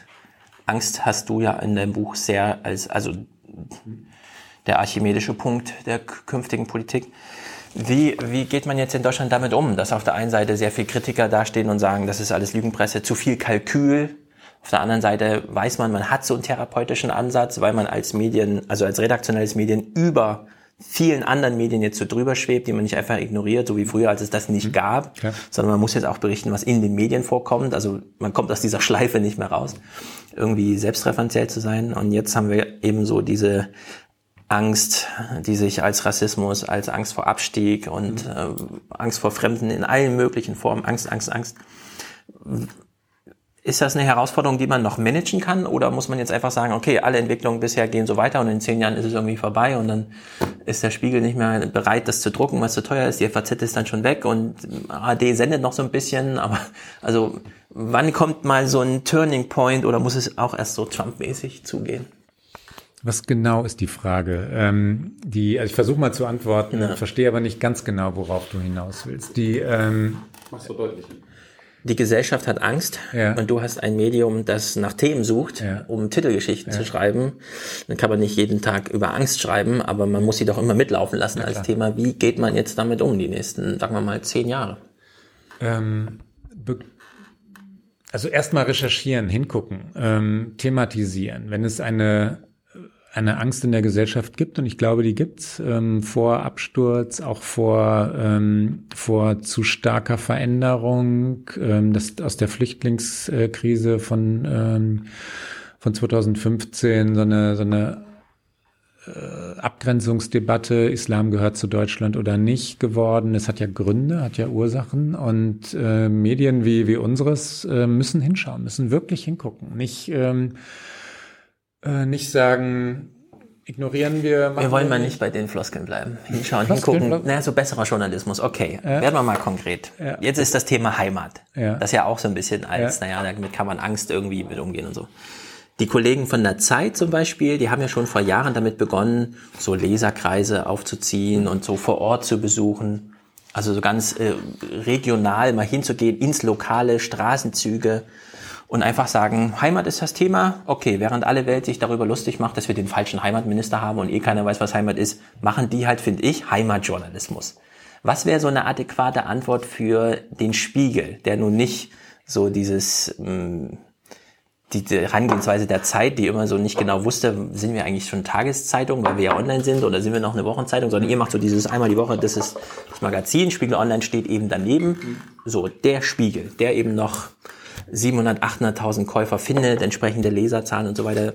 Was wäre so eine Antwort um, also was wäre ein Umgang mit dem Thema, das jetzt aufgeworfen ist, Heimat? Was wäre so eine Idee des Spiegel, um zu sagen, okay, dann greifen wir jetzt mal Heimat auf und machen es aber nicht so wie alle anderen, dass wir uns lustig machen über den Heimatminister und so weiter, sondern was wäre so eine gute Antwort des Spiegel, um mit dem Heimatthema, Problem, wie auch immer, umzugehen?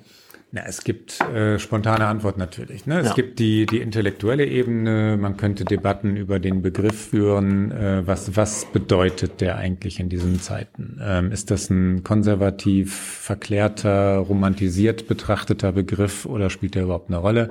Und wenn ja, wie, wie gestaltet man es heute aus? Äh, ist Heimat noch etwas Nationales oder ist Heimat längst etwas ganz anderes? Hochspannendes, mhm. intellektuelles Thema. Du kannst zweitens rausgehen und, ähm, und, und Reportagen schreiben, was wir tun, längst tun. Wenn du fragst, Antwort auf die Zeit, äh, wir haben die besseren Reportagen, wir haben die besseren Reporter und Reporterinnen mhm. und sind in Deutschland, äh, sind in Deutschland natürlich unterwegs, um Heimat zu erklären, um Deutschland zu ergründen, um ähm, über auch teilweise monatelange Projekte, ähm, Reporter, die monatelang in ganz bestimmten Orten sind, zu erklären, äh, wie Deutschland dort ist und wie die Heimat der Bürger dort aussieht, die dort sind. Solche Dinge. Wir diskutieren äh, ganz anders als in früheren Jahren mit Lesern. Ne? Ich weiß nicht, ob du das mitgekriegt hast, vor, vor einigen Wochen gab's ähm, gab es einen Text, die Wut der klugen Köpfe hieß, die, hieß der Text über ähm, Leute, die sich vom Spiegel abgewandt haben, äh, deutsche Leser, unsere klassischen Leser, die irgendwann mal gesagt haben, nicht mehr mein Medium. Und dann ist Isabel Hülsen, eine unserer ähm, Redakteurinnen, ähm, sehr medienerfahren, war lange, lange Jahre Wirtschafts-, äh, Medienredakteurin, jetzt ist sie Wirtschaftsredakteurin, rausgegangen, um zu befragen, um die Leute zu befragen, was ist da passiert? Warum ist da etwas aufgebrochen? Und dann haben wir die Leser zu Wort kommen lassen. Das mhm. ist nicht explizit der Begriff Heimat. Ähm, das, das hat aber damit zu tun, dass da eine Bindung, also Leser zum Spiegel, einige Leser natürlich nicht die Mehrheit, aber ein, die Bindung einiger Leser zum Spiegel aufgebrochen war. Und wir wollten verstehen, warum. Das meine ich mit ergründen und, äh, und wirklich verstehen wollen und recherchieren oh. und ernst nehmen. Ne? Ähm, hätte der Spiegel früher nie gemacht. Dazu wäre der Spiegel früher nicht selbstkritisch genug gewesen. Ähm, Nee, so ein Text vor, also wir haben es vor fünf Jahren äh, zum ersten Mal gemacht. Kurt Schnippen hat so eine, so eine ähnliche Geschichte schon mal gemacht. Ich meine jetzt mit früher vor 20 Jahren oder so. Der Spiegel war, war eher im Elfenbeinturm und bewertete, aber war nicht so wahnsinnig selbstkritisch. Ich, meine, ich, ich weiß nicht, ob wir denselben Artikel meinen, aber es gab eine Überschrift, ich glaube im zweiten Heft ja 2018. Da hieß, dass ich ständig belehrt werde, was ich zu denken habe. Ja. Das hat mich an Enzensberger, Enzensberger Kritik aus 1957 erinnert, weil die Sprache des Spiegel, ne? das war auch eine seiner Thesen, ja, ja. der Spiegelleser wird nicht orientiert, sondern desorientiert. Und das hat er dann ausgeführt, dass es genau, äh, das ist im Prinzip dasselbe. Also im Prinzip hat sich der Spiegel ja nicht geändert. Oh. Oh, natürlich, natürlich. Und zwar wirklich in allen. ja, Entschuldigung, das ist ja echter Quatsch. Ich will dich jetzt natürlich provozieren. Ja, und das gelingt überhaupt nicht in allen ja, offenbar schon. In, ähm, na, wenn du mal alte Hefte liest, äh, Hefte von vor 30 Jahren, 40 Jahren, also oder die ganz alten Hefte, die sind dogmatischer, die sind, äh, die legen sich fest, die sagen immer, wer gut und wer böse ist, auch wenn die Welt mutmaßlich schon damals auch hier und da mal grau war ne? und äh, Menschen nicht eindeutig gut oder böse waren. Der Spiegel ist viel aus, viel mehr ausdifferenziert. Er traut sich zu sagen, wenn er etwas nicht weiß. Er gibt Fehler zu. Ähm, er diskutiert mit Lesern und ist deswegen kein bisschen weniger entschieden oder kein bisschen weniger investigativ oder so. Totale Veränderung. Wenn du es dir mal sprachlich anschaust, mit welcher ähm, mit welcher Sprache früher gearbeitet wurde, die ist feiner, die ist origineller, die ist vielseitiger. Ähm, als ich beim Spiegel angefangen habe, 25 Jahre her, schreckliche 25 Jahre, ich meine jetzt die Anzahl, ich meine nicht die Qualität jener Jahre, ähm, da, ähm, da gab es eine wirklich ja fast schon militärisch straffe Art, Texte zu strukturieren. Immer gleich zu beginnen, szenischer Einstieg, dritter Absatz, was die These zu sein hatte und so weiter. Und heute Spiegelstil, Spiegelstil ähm, so viel vielseitiger, origineller, wagemutiger, weniger starr. Also dass das so sei wie immer oder so wie früher stimmt ja, also es stimmt absolut nicht, wenn man mal eine 40 Jahre alte FAZ liest, unlesbar. Gut, dass beim Spiegel überhaupt noch erkennbar war, um welche Meinung es ging, das war in anderen gar nicht möglich also zwischen Spiegel und Spiegel Online gibt es immer, eine, also es ist einfach, man hat immer versucht, das zu verbinden. Jetzt gibt es ja neben Spiegel Online noch Bento, bei dem ihr, würde ich mal sagen, jetzt wirklich mal versucht, eine neue Sprache zu finden. Auch wenn du jetzt sagst, okay, der Spiegel ist, hat sich auch schon, aber es ist halt immer noch nicht das Gespräch, was man so bei der Bratwurst beim Vereinsfest, sondern es ist immer noch die Spiegelsprache. Was kann denn der Spiegel von Bento lernen? Also Bento, sage ich jetzt ausdrücklich, es gibt sehr viele Medienmacher, Tom Buro oder so, der dann irgendwie sagt als WDR-Intendant, ja, ich habe den Jungen mal Leine gegeben und so weiter und fragt sich, ja, wo denn? Man sieht null Projekte, nichts. Ja. Beim Spiegel würde ich sagen, okay, man sieht mal Bento. Ich würde jetzt nicht sagen, das ist eine herausragend oder sonst irgendwie, aber von der Sprache her, von dem Ansatz, wie man mit Bildern und Überschriften in den Text einsteigt, ist es irgendwie, wo ich sage, okay, da bleibe ich dann auch mal hängen, auch wenn ich dann schnell wieder rausgeschmissen werde. Aber was kann der Spiegel jetzt über den Brückenschlag Spiegel Online zu Bento für sich selbst, für das Printprodukt lernen? Wie ähm, ja, junge Leserinnen, Leser sprechen, was sie interessiert, das macht Bento gut. Ole Reismann und, äh, und seine Truppe sind, äh, sind so aufmerksam, wach, sind sprachlich originell, ähm, sind auch jünger als die Spiegelredaktion es ist, äh, ist teilweise wirklich eine andere Generation. Ähm, wenn ich sage, dass wir wach sein sollten ne, äh, in der Spiegelredaktion, dann meint das auch genau das. Ähm, zu, zu gucken, wo, ähm, wo die Themen liegen, die äh, die Bento sieht, welche Themen das sind, so ein Schiebersatz, aber die ähm, ähm, so dieses teilweise so dann doch etwas ältere Spiegelpublikum hier und da, ne, mhm. führt, führt schon auch zu, zu einer bestimmten Themenauswahl und Bento ist auf einem anderen Weg, ist in einer anderen ähm, ähm, Altersklasse unterwegs und der Spiegel sollte schlicht und einfach genau darauf achten, weil wir selbstverständlich. Kann man das noch integrieren? Ja, klar, klar. Bento fällt ja nicht aus dem äh, aus, aus der Spiegelwelt heraus, äh, hat einen anderen Zugang, ja, hat teilweise auch andere Themen, ja, und äh, und passt trotzdem äh, zu dem, was Spiegel Online macht, zu dem, was der Spiegel macht, weil es schlicht Journalismus ist, guter Journalismus ist. Ich meine, ich, ich weiß noch damals, als dieses ähm, Video 20 Minuten von Böhmermann rauskam über Bento und ich weiß noch, ich habe da ein paar Spiegelkollegen in den Wochen danach getroffen, die meinten, hast du das gesehen? Wie geil war das? Hoffentlich haben die das bei uns in der Chefetage gesehen. So ein Scheiß muss aufhören bei uns. Das haben Spiegelleute gesagt? Ja. Das muss ich ja dementieren, das kann ich nicht glauben. Aber von außen betrachtet ist natürlich gut, wenn so die Diskussion intern läuft. Ja, na klar. naja, und ähm, bei aller Verehrung für, äh, für den Kollegen Böhmermann ein bisschen übertrieben und ein bisschen lang war es dann doch. Ne? 20 Minuten vor, Verunglimpfung von, von Bento. Ähm, äh, mir war es ein bisschen zu viel. Und mhm. ähm, es ist, ja, es ist ja nicht nur Bento, ihr habt ja wirklich gute Sachen teilweise. Ich meine, ihr seid ja Innovation Leader in vielen Bereichen. Ihr wart einer der ersten, die eine App hier fürs iPad rausgebracht haben, mit Bild damals noch zusammen. Spiegel Daily habt ihr ist, ne? Spiegel Daily habt ihr gestartet. Harald Schmidt zurückgeholt. Ja gut, bei Spiegel Daily war ja das Problem irgendwie, du willst dich am ersten Tag anmelden und acht von neun Leuten können nicht bezahlen. Ja, gut, also, technische Sachen. Ja. Da hat der Verlag dann ja Schuld gehabt, da hat dann Klaus mhm. nichts mit zu tun gehabt. Oder hier äh, Spiegel Plus läuft ja auch ganz gut. Hab gehört, ihr macht irgendwie 100.000 Euro damit jedem Monat. Läuft. Läuft. Äh, wie, wie, wie läuft's denn für dich als Chefredakteur? Also ähm, welches Verständnis hast du von deinem, von deinem Posten. Weil es gibt ja viele, ich habe auch wieder mit ein paar Kollegen jetzt die letzten Tage mal geredet, wollte mal hören, was die so sagen.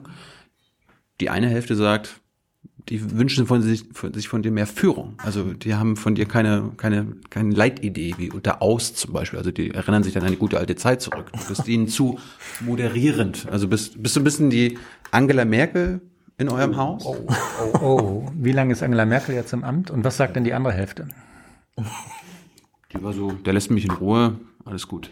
Das ist alles, das sind die beiden Hälften. Ja. Ja, ja, ähm, ich habe ja nicht mit allen geredet. nee. Aber ich soll, ich soll, ich soll dich auf jeden Fall fragen, hast du, hast du eine Agenda? Ja, selbstverständlich ähm, habe ich eine Agenda, die ähm, Nummer eins, ähm, die also das, das, das, äh, den Journalismus, den, den der Spiegel besser kann als nach meinem Gefühl wirklich jedes andere deutsche Medium, ähm, zu ermöglichen, neu herbeizuführen, besser sogar als in der Vergangenheit herbeizuführen. Investigative Kraft heißt sowas wie Kartell letztes Jahr, ja, das Autokartell äh, zu enthüllen. Erzählerische Kraft heißt sowas wie, wie Markus Feldenkirchens Geschichte über Schulz, äh, zu ermöglichen, mit herbeizuführen, zu redigieren, ihr den Platz zu verschaffen. Chef Chefredakteur soll ermöglichen. Das ist in Wahrheit meine Aufgabe. Wenn du fragst, was ich sein will, nenn es Ermöglicher. Ne? Ähm, von ähm, Rekonstruktionen oder, oder ähm, Geschichten wie der über den Berliner Flughafen BER, Made in Germany hieß dieser Text. Was ist da eigentlich wirklich schiefgelaufen? Ein grandioser Text. Wenn ihr, wenn ihr ihn nicht kennt, lest ihn nach. Ähm, BER wirklich zu verstehen. So solche Geschichten. Ähm, zweitens, ähm, in einer Strukturkrise, in der sämtliche Verlage sind, die eine weltweite ist, weil sich vor allem der Anzeigenmarkt verändert, dann auch Leseverhalten verändert, dafür zu sorgen, dass, äh, dass Spiegelinhalte digital genauso stark sind wie, wie im gedruckten Heft, dass wir ein Bezahlangebot ähm, mit einer ähnlichen Kraft ähm, an den Start bringen oder weiterentwickeln. Und da sind wir noch nicht, äh, wie die New York Times es hat. Mhm äh, oder anderes haben.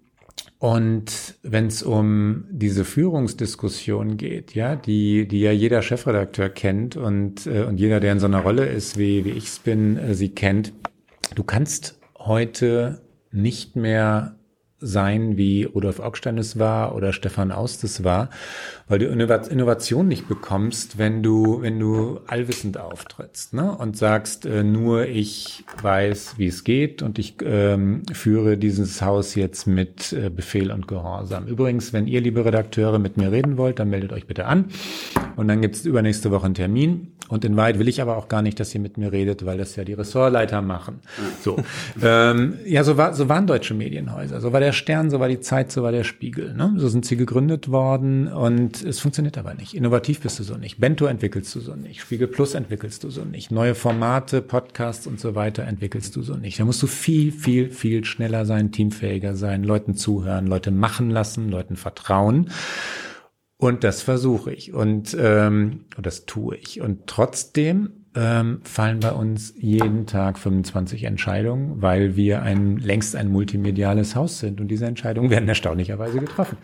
Also Entschlusslosigkeit oder Führungslosigkeit oder sowas äh, kann sich kein deutsches Medienhaus leisten. Ne? Und ich ähm, sage jetzt nicht vor laufender Kamera, ich bin so wahnsinnig entschlossen und, äh, und ähm, aber die Dinge passieren bei uns und die ähm, werden verblüffenderweise auch tatsächlich entschieden.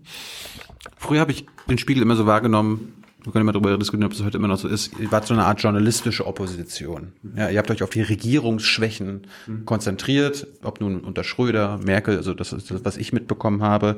So mache ich auch zum Beispiel meinen Journalismus. Ich, ich stecke die Finger da in die Wunden, Klar. wo ich weiß, dass es der, Regier das dass es der, dass der Regierung wehtut.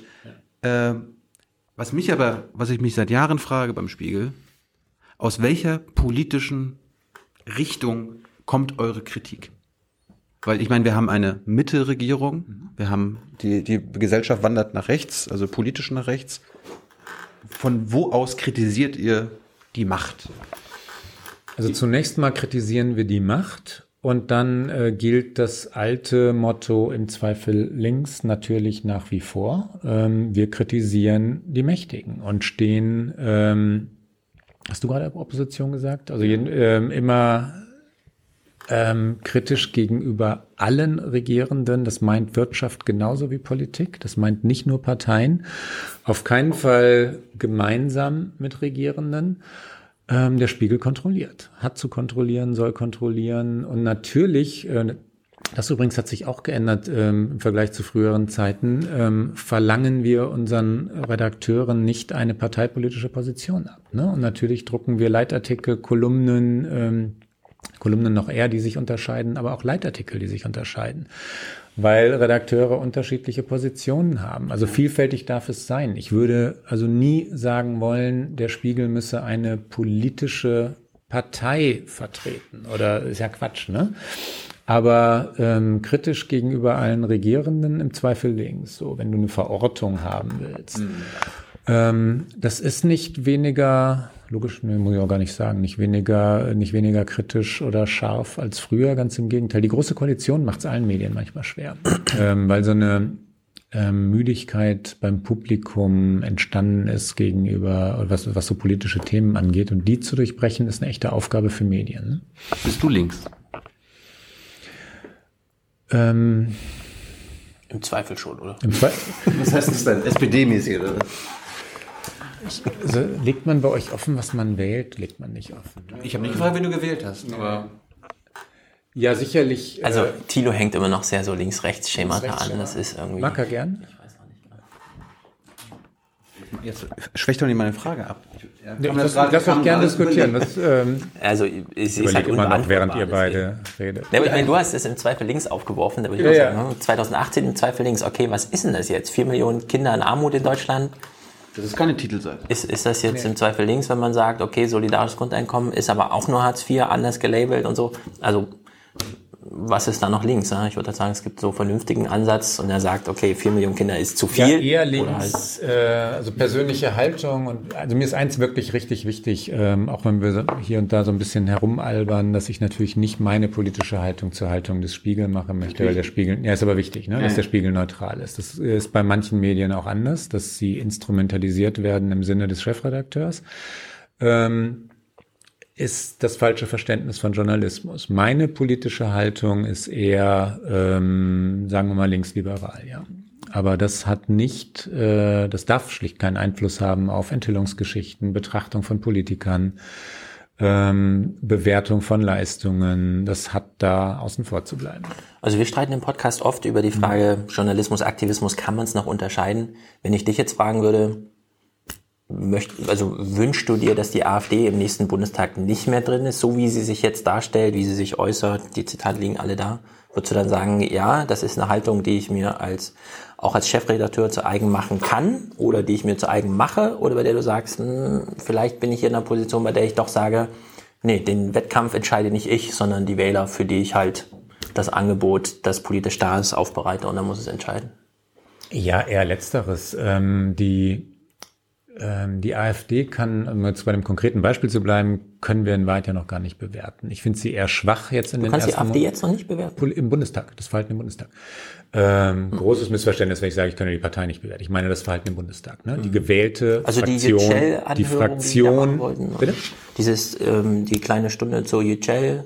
War das, furchtbar, war fürchterlich und, äh, und ähm, die Position, die dort vertreten wurde gegenüber Dennis Yücel, äh, war, war schrecklich. Die, äh, das kann man bewerten. Ja, ich meine jetzt grundsätzlich die Politikfähigkeit der AfD-Fraktion im Deutschen Bundestag. Dafür ist es zu früh. Dafür haben sie sich bisher zu, ähm, ähm, zu, zu, teilweise zu amateurhaft, teilweise aber auch zu unauffällig verhalten. Das äh, warten wir mal ab, was die AfD noch macht. Ähm, grundsätzlich äh, ist das eine Partei, die, ähm, die so sehr auch äh, Rassismus zugelassen hat, Ausländerfeindlichkeit zugelassen hat, Figuren wie Höcke zugelassen hat. Ähm, dass ich mich mit ihr nicht anfreunden kann und auch nicht mit ihr im deutschen Parlament. Ne? Gut, AfD-kritisch sein ist jetzt nicht so. Nee, ist, ist, danach. Ja klar, ist nicht ja. so schwer. Nee. Was aber an, andere Sachen ist zum Beispiel, was die deutsche Bundesregierung, ob nun Merkel oder auch davor schon angerichtet haben, äh, was wir jetzt in der Welt immer mehr merken, ist der Handelsüberschuss. Ja. Deutschlands e- Exportstärke wird zum Problem für unsere Nachbarn in Europa. Dadurch äh, gibt es auch äh, massive Umwälzungen in Europa. Da brauchen wir uns gar keine äh, Illusion machen, dass die deutsche Politik nichts mit den gesellschaftlichen Veränderungen in anderen Ländern zu tun hat und auch die, die Polarisierung dort. Äh, ein konkretes Beispiel, was mir äh, ein paar Kollegen von dir genannt haben oder ein, ein paar Redakteure von dir ist, äh, die auch teilweise links sind, die meinten so, bei uns sind alle in der Redaktion für die schwarze Null. Die haben dieses, die haben das geschluckt. Das Schwarz, diese Ideologie der schwarzen Null von den Konservativen wird im Spiegel nicht mehr hinterfragt. Falsch. Ist das falsch? Ja, klar. Habt ihr schon mal eine Titelgeschichte gemacht, wo ihr darüber lustig gemacht habt, was das für eine Ideologie ist? Titelgeschichte über wo wir uns lustig gemacht hätten. Ja, oder, oder es, es, es, es, es auseinandergepflügt hätten. Weil das ist ja, es, mittlerweile hat das ja so eine Art Staatsräson. Also ich meine, in ARD, ZDF, da hört man noch irgendwie so, wollen Sie jetzt die schwarze Null gefährden? Äh, Herr, Schäuble, äh, Herr Scholz, müssen wir da jetzt irgendwie Angst haben, dass Sie die schwarze Null gefährden und so weiter? Die machen sich für die Menschen, für die äh, Leute da draußen und quasi für die CDUler und AfDler sorgen, dass die schwarze Null in Gefahr ist. Dabei würde quasi der Rest Europas feiern, wenn, wenn, wenn, ja. äh, wenn die Deutschen sagen, okay, wir investieren wieder, ja. wir machen hier mal drei, vier Prozent äh, äh, Defizit, das ist gut für Europa. Ja, und wir haben ähm, große Geschichten, Titelgeschichten auch äh, darüber geschrieben, Leitartikel sowieso, ähm, wo wie investiert werden sollte, was in Bildung, in Infrastruktur, in, in sonstige Dinge gehen müsste. Aber auf die schwarze da, das, da, nee, das stimmt nicht. Die, die, ja klar, aber die, die These, dass, äh, dass, dass für die, für die Spiegelredaktion so ein, so ein Fetisch sei, ist falsch, weil es, äh, weil es zum, also es gibt natürlich in unserer Redaktion äh, Kollegen, die, die eher finanzpolitisch ähm, ähm, so auf diese Disziplinen achten, gibt es. Und es mhm. gibt natürlich genauso die Gegenthese und die, und die Bewegung derer, die sagen, dass das, dass das, dass das die falsche Priorität sei. Und, äh, und beides findet sich im Blatt wieder. Meine persönliche Haltung ist, dass es die falsche Priorität wäre, die, die schwarze Null so als, äh, als Heiligtum zu präsentieren und, ähm, und über handlungsfähige Politik zu stellen, mhm. Ausgestaltung von, äh, für die ja Geld da ist. Ähm, und im Spiegel findet sich nicht ein Dogma schwarze Null. Müsstet ihr mir belegen, ist nicht wahr. Habt ihr ein Dogma? Irgendein Dogma? Ähm, Demokratie zu vertreten, ja klar. Ähm, Demokratie auch zu verteidigen. Ich glaube, dass in diesen Zeiten ähm, Demokratie wirklich gefährdet ist, ernsthaft gefährdet ist, wirklich bedroht wird. Du, du, siehst es in Ungarn, du siehst es in Polen, du siehst es in den USA. Das ist eine richtig ernsthafte Aufgabe. Und wenn ihr habt vorhin einmal so eine Art Floskelalarm gerufen, als ich von genau hinschauen und so geredet habe, das müssen Medien aber tun und wirklich aufpassen. Ähm, jetzt komme ich mit, ähm, mit dem alten Leitsatz sagen, was ist. Also wirklich keine Angst zu haben. Ähm, das ist aber nicht die Frage nach einem Dogma, ne? Das ist nicht die Antwort auf die Dogma-Frage.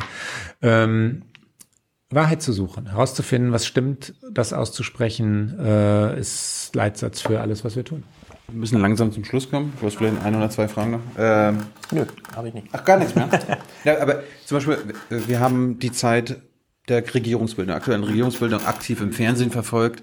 Da ist mir, wir haben alles geguckt, von Berlin direkt mhm. bis Tagesthemen, alle Tagesthemen, alles heute Journal. Wir haben kein einziges prominentes ARD oder ZDF-Gesicht gesehen, das sich gegen die GroKo ausgesprochen hat, beziehungsweise diesen Koalitionsvertrag, diesen Stillstandsvertrag oder Fusionsvertrag, wie wir ihn genannt haben, äh, kritisiert haben. Würdest du sagen, dass der Spiegel äh, neutral war und gesagt hat, ach, wenn es jetzt keine GroKo gibt, wenn die SPDler, wenn die äh, Basis da sagt, ach, das ist jetzt, äh, das muss man nicht machen, äh, wir sagen dazu nein. War der Spiegel da neutral oder würdest du auch sagen, dass in den Wochen, in denen es entscheidend war, der Spiegel auch eher gesagt hat, ach, jetzt wird's mal Zeit? Na, wir haben uns, das ist immer eine Frage des Zeitpunkts. Wir haben uns zunächst äh, gegen die Große Koalition ausgesprochen. Ich habe mich in einem Leitartikel, ähm, der auch nach allem, was ich aus unseren Diskussionen kenne, tatsächlich schlicht Blatthaltung war, ähm, äh, für Neuwahlen ausgesprochen, ziemlich früh, direkt nach der Wahl und der, der, der gescheiterten äh, Jamaika-Koalition. Ähm, wenn es dann aber monatelang in dieser Situation so weitergeht, Handlungsunfähigkeit entsteht, ähm, wenn, äh, wenn dann auch ähm, die Zeit so lange verstreicht, ohne dass etwas passiert, monatelang. Ne? Ähm, dann kommt der Moment, wo man auch unter den Umständen argumentieren muss. Äh, unter den jetzigen Umständen ist mhm. es besser, in die große Koalition zu gehen, als es jetzt noch, sprich Februar 2018, Februar, März 2018 scheitern zu lassen. In dem Moment ähm, fanden wir zwischen den beiden Möglichkeiten, jetzt noch wieder alles scheitern zu lassen als erste Möglichkeit und dann Neuwahlen zu haben, äh, Minderheitsregierung, die keiner will, die, die, die ähm, oder aber jetzt die große Koalition, letzteres besser. Vorher nicht. Also keiner bei uns hätte für die große Koalition plädiert. Äh, natürlich nicht. Weil sie Stillstand in ganz vielen Fragen bedeutet, weil sie Opposition ähm, klein hält. Äh, ich meine, so groß ist die große Koalition auch nicht mehr. Insofern weiß man gar nicht mehr, ob dieser Begriff noch richtig ist. Ne? Warum, warum sehe ich vom Spiegel in der Bundespressekonferenz zum Beispiel fast nie irgendjemand? Da kommt ab und zu mal Frau Ammann, wenn die AfD da ist, ja. oder Matthias Gebauer kommt ab und zu mal so daher, dahin geschlendert. Das ist nur eine Straßenecke von hier. Warum, warum schickt ihr da keine, keine Leute hin? Ist das wirklich? Ja. Das lerne ich jetzt hier. Ja. Also wenn Tito ein was dokumentieren kann, ja. dann das. Anwesenheitslisten, weil das sind ja nur fünf Leute, das kann man im Überblick dann behalten. Das finde ich, find ich echt schade. Ja, ich bin überrascht und du erlebst mich ehrlich äh, schockiert. Und Wusstest du das nicht als Chefredakteur? ich, ich muss alles wissen, was, was in dieser Redaktion vor sich geht. Was ich natürlich weiß, ist, dass wir nicht öffentlich recherchieren. Ne? Also der Spiegel geht nicht in Pressekonferenzen und stellt da die für seine Texte entscheidenden Fragen. Das mhm. kann er nicht, weil wir nicht sämtliche Kollegen ähm, auf die Fährten bringen wollen dessen, was wir da gerade tun. Wir suchen direkte Zugänge, finden die glücklicherweise auch und reden dann. Äh, Pressekonferenzen sind für ein äh, Nachrichtenmagazin, das Exklusivität anstrebt, ähm, nicht der, der perfekte Weg. Ne? Und ähm, das ist ein Grund. Heißt aber nicht, dass unsere Redaktion nicht in der Bundespressekonferenz anwesend sein soll. Warst du mal in einem White House Press Briefing? Ja, klar. Ah, ja, klar. Da gehst du. Da war ich, da gehe ich im Moment nicht mehr hin, ja. weil ich eine, dann, dann eine andere Rolle habe. Aber ja klar, ich war, also ich war in, äh, ich, in, in New York. Ich habe in New York gelebt. Ähm, Gabor Steingart war zu meiner Zeit der Kollege in Washington. Der war ständig, äh, natürlich ständig in der, in der, in dem White House Press Briefing und ich immer nur punktuell, wenn ich über Obama oder oder Politiker geschrieben habe. Also nicht ständig. Ich bin nicht immer von New York darüber geflogen. aber oft genug, ja. Gabor sucht jetzt einen neuen Job. Habt, habt ihr nicht einen für ihn? Gabor sucht einen neuen Job, aber es müsste dann schon Chefredakteur sein, glaube ich. Echt? Hm, haben wir nicht. Was mich noch als letztes interessieren würde, äh, haben auch ein paar Spiegelkollegen wieder erzählt. Wo warst du bei dem G20-Gipfel in Hamburg? Ich war beim G20-Gipfel in Hamburg. Echt? Hm? irgendeiner meinte, oder Media hat auch darüber geschrieben, dass du im Urlaub warst, während die Leute im G20, äh, im G20 da in Hamburg arbeiten. Ja, Media hat aber gerade Post von unserem Anwalt bekommen, ah. ähm, weil die Darstellung schlicht falsch ist. Ich habe eine ähm, also Media hat dieser, dieser kleine Branchendienst, ähm, wenn es denn ein Branchendienst ist, Media jedenfalls hat äh, geschrieben, ich sei was im Urlaub gewesen und bei G20 weg gewesen genau. und hat aber die Wochen durcheinander gebracht. Ich war in der Woche vor G20 für vier Tage, wenn ich es richtig im Kopf habe, segeln. Es müsste so ungefähr 25. Juni letzten Jahres gewesen sein. G20 war in der ersten Juliwoche. In der G20-Woche äh, saß ich montags ganz tatendurstig an meinem Schreibtisch, habe die Arbeit äh, der Redaktion koordiniert, habe Justin Trudeau interviewt beim G20-Gipfel. War, äh, Hast du dem kritische Nachfragen gestellt? Selbstverständlich. Man lernt ja aus äh, gewissen Momenten der Schwäche und, ähm, und äh, war bis Redaktionsschluss und dann ehrlich gesagt auch nach Redaktionsschluss in Hamburg unterwegs. Äh, auch in den Straßen Hamburgs, weil mich interessierte, was da, was da passiert, weil ich wollte es auch sehen. Ähm, also die Darstellung kann ich nur aufs Allerschärfste dementieren. Und wenn es dann so verzerrt ist, wie es in dem Fall war, dann tun wir das ausnahmsweise auch auf juristische, auf, mit, mit juristischen Mitteln.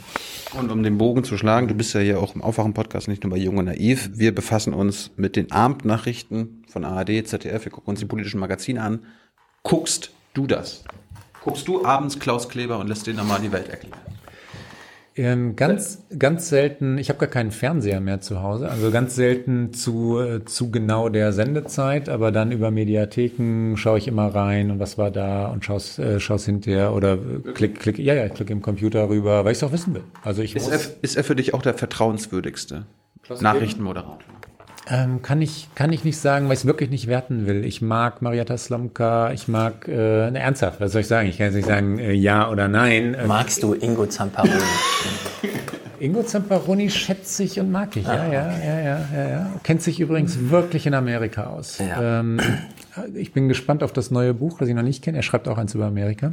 Und ähm, ja, ähm, und ähm, da lege ich jetzt auch keine Ironie rein, weil ich ihn wirklich für kompetent halte und, und mag ja.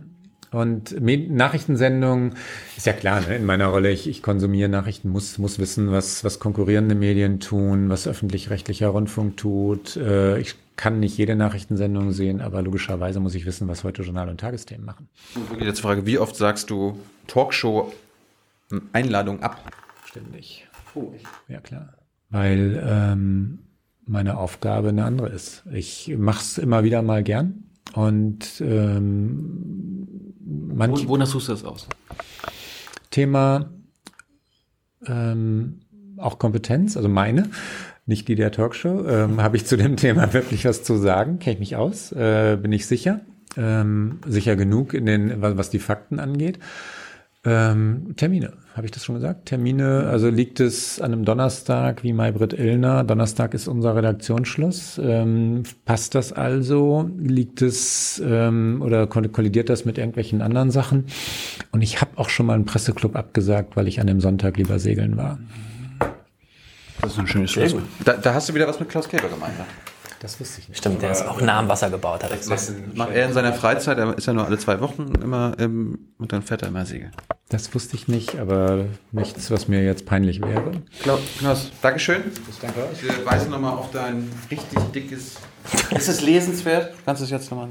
Es ist halt, ähm, äh, ich, ich, es ist lesenswert, wenn man sich für Amerika interessiert und wenn man sich für die letzten 30 Jahre persönliche Erfahrung, die man in Amerika machen kann, wie sonst niemand in Amerika Erfahrung machen kann, interessiert. Wer wird schon mal von George Clooney zum Essen eingeladen? Ist ja verrückt. Unter der Maßgabe kannst du, mir, kannst du mir Emals Nummer geben? Was geben? Was geben? Emal. Mich, mich interessiert George jetzt. Okay, mach ich. Klaus, vielen Dank für deine Zeit. Lest das Buch. Danke euch. Danke. Danke. Danke. Es ging spazieren vor dem Tor ein Kohlpechraben schwarzer Moor. Die Sonne schien ihm aufs Gehirn, Dann nahm er seinen Sonnenschirm.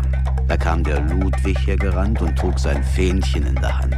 Der Kasper kam mit schnellem Schritt und brachte seine Brezel mit. Und auch der Wilhelm war nicht steif und brachte seinen runden Reif. Da schrien und lachten alle drei, als dort das Moorchen ging vorbei, weil es so schwarz wie Tinte sei.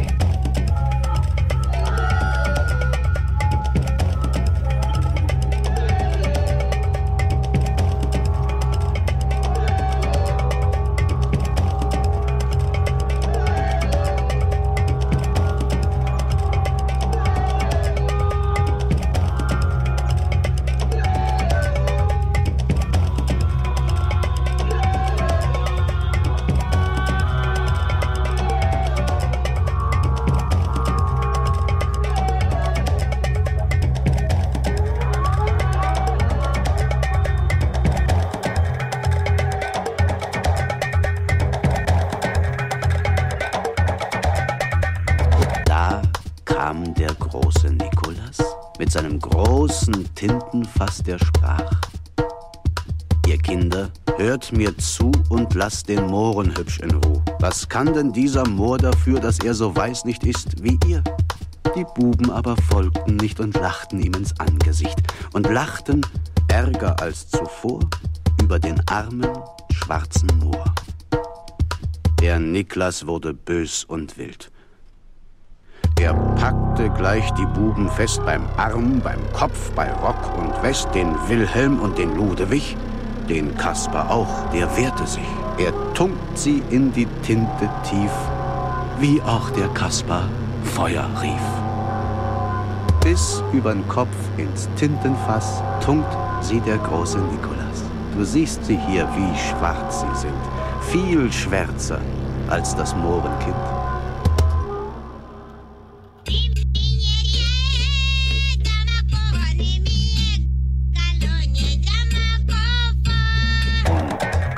Hätten sie nicht so gelacht, hätte Niklas sie nicht schwarz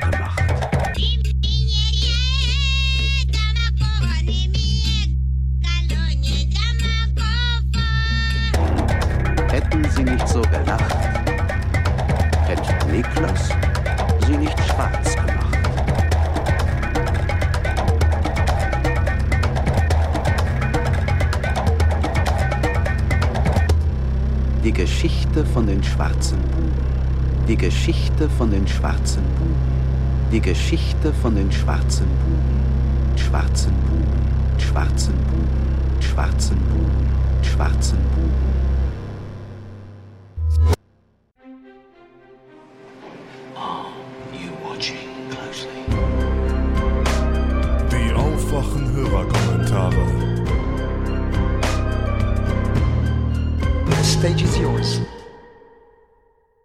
Ja, hallo Tilo, hallo Stefan, hier ist Steffi. Ähm, ich dachte mir, ich hinterlasse auch mal eine Sprachnachricht für euch. Ähm, und zwar folgendes. Ich höre euch jetzt schon eine ganze Weile, mal mehr, mal weniger.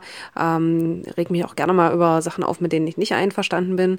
Ähm, empfinde das aber als eine sehr, sehr wichtige Sache, sich auch mit solchen Sachen auseinanderzusetzen oder mit Themen auseinanderzusetzen, wo man eine andere Meinung hat. Ähm, allein deshalb, äh, aufgrund der Sachen, die in den letzten Jahren passiert sind, ähm, die auch innerhalb des vergangenen Jahres passiert sind in der deutschen Politiklandschaft ähm, und gerade auch so in, in der äh, Landespolitik, ähm, also muss man dazu sagen, ich komme aus Sachsen-Anhalt, ähm, kleinere Stadt Sachsen-Anhalt, ähm, habe ich mir gedacht, es ist eigentlich nicht mehr genug, sich das alles nur anzugucken und zu konsumieren und, und ähm, sich so ein bisschen seine Meinung im Stillen zu bilden, sondern dass man eigentlich wirklich auch aktiv werden müsste, sollte. Äh, das Problem ist halt, wie fängt man es an? Fast 30, äh, Job, wo man 50 Stunden die Woche arbeitet, hinzu kommen noch zwei Stunden Autofahren jeden Tag. Ähm, also Freizeit ist jetzt nicht unbedingt so breit gesät. Im Privatleben hat man ja zwischenzeitlich auch noch ein bisschen was. Ähm, also wie fange ich es an? Wo, wo setze ich an? Ich würde mich unglaublich gerne kommunalpolitisch, äh, kommunalpolitisch engagieren, da irgendwo aktiver werden äh, ich trage mich jetzt schon seit Wochen und Monaten mit dem Gedanken, eine Partei ähm, einzu, einzusteigen, da irgendwo ähm, wirklich auch ja, einfach was zu machen, äh, aktiv zu werden.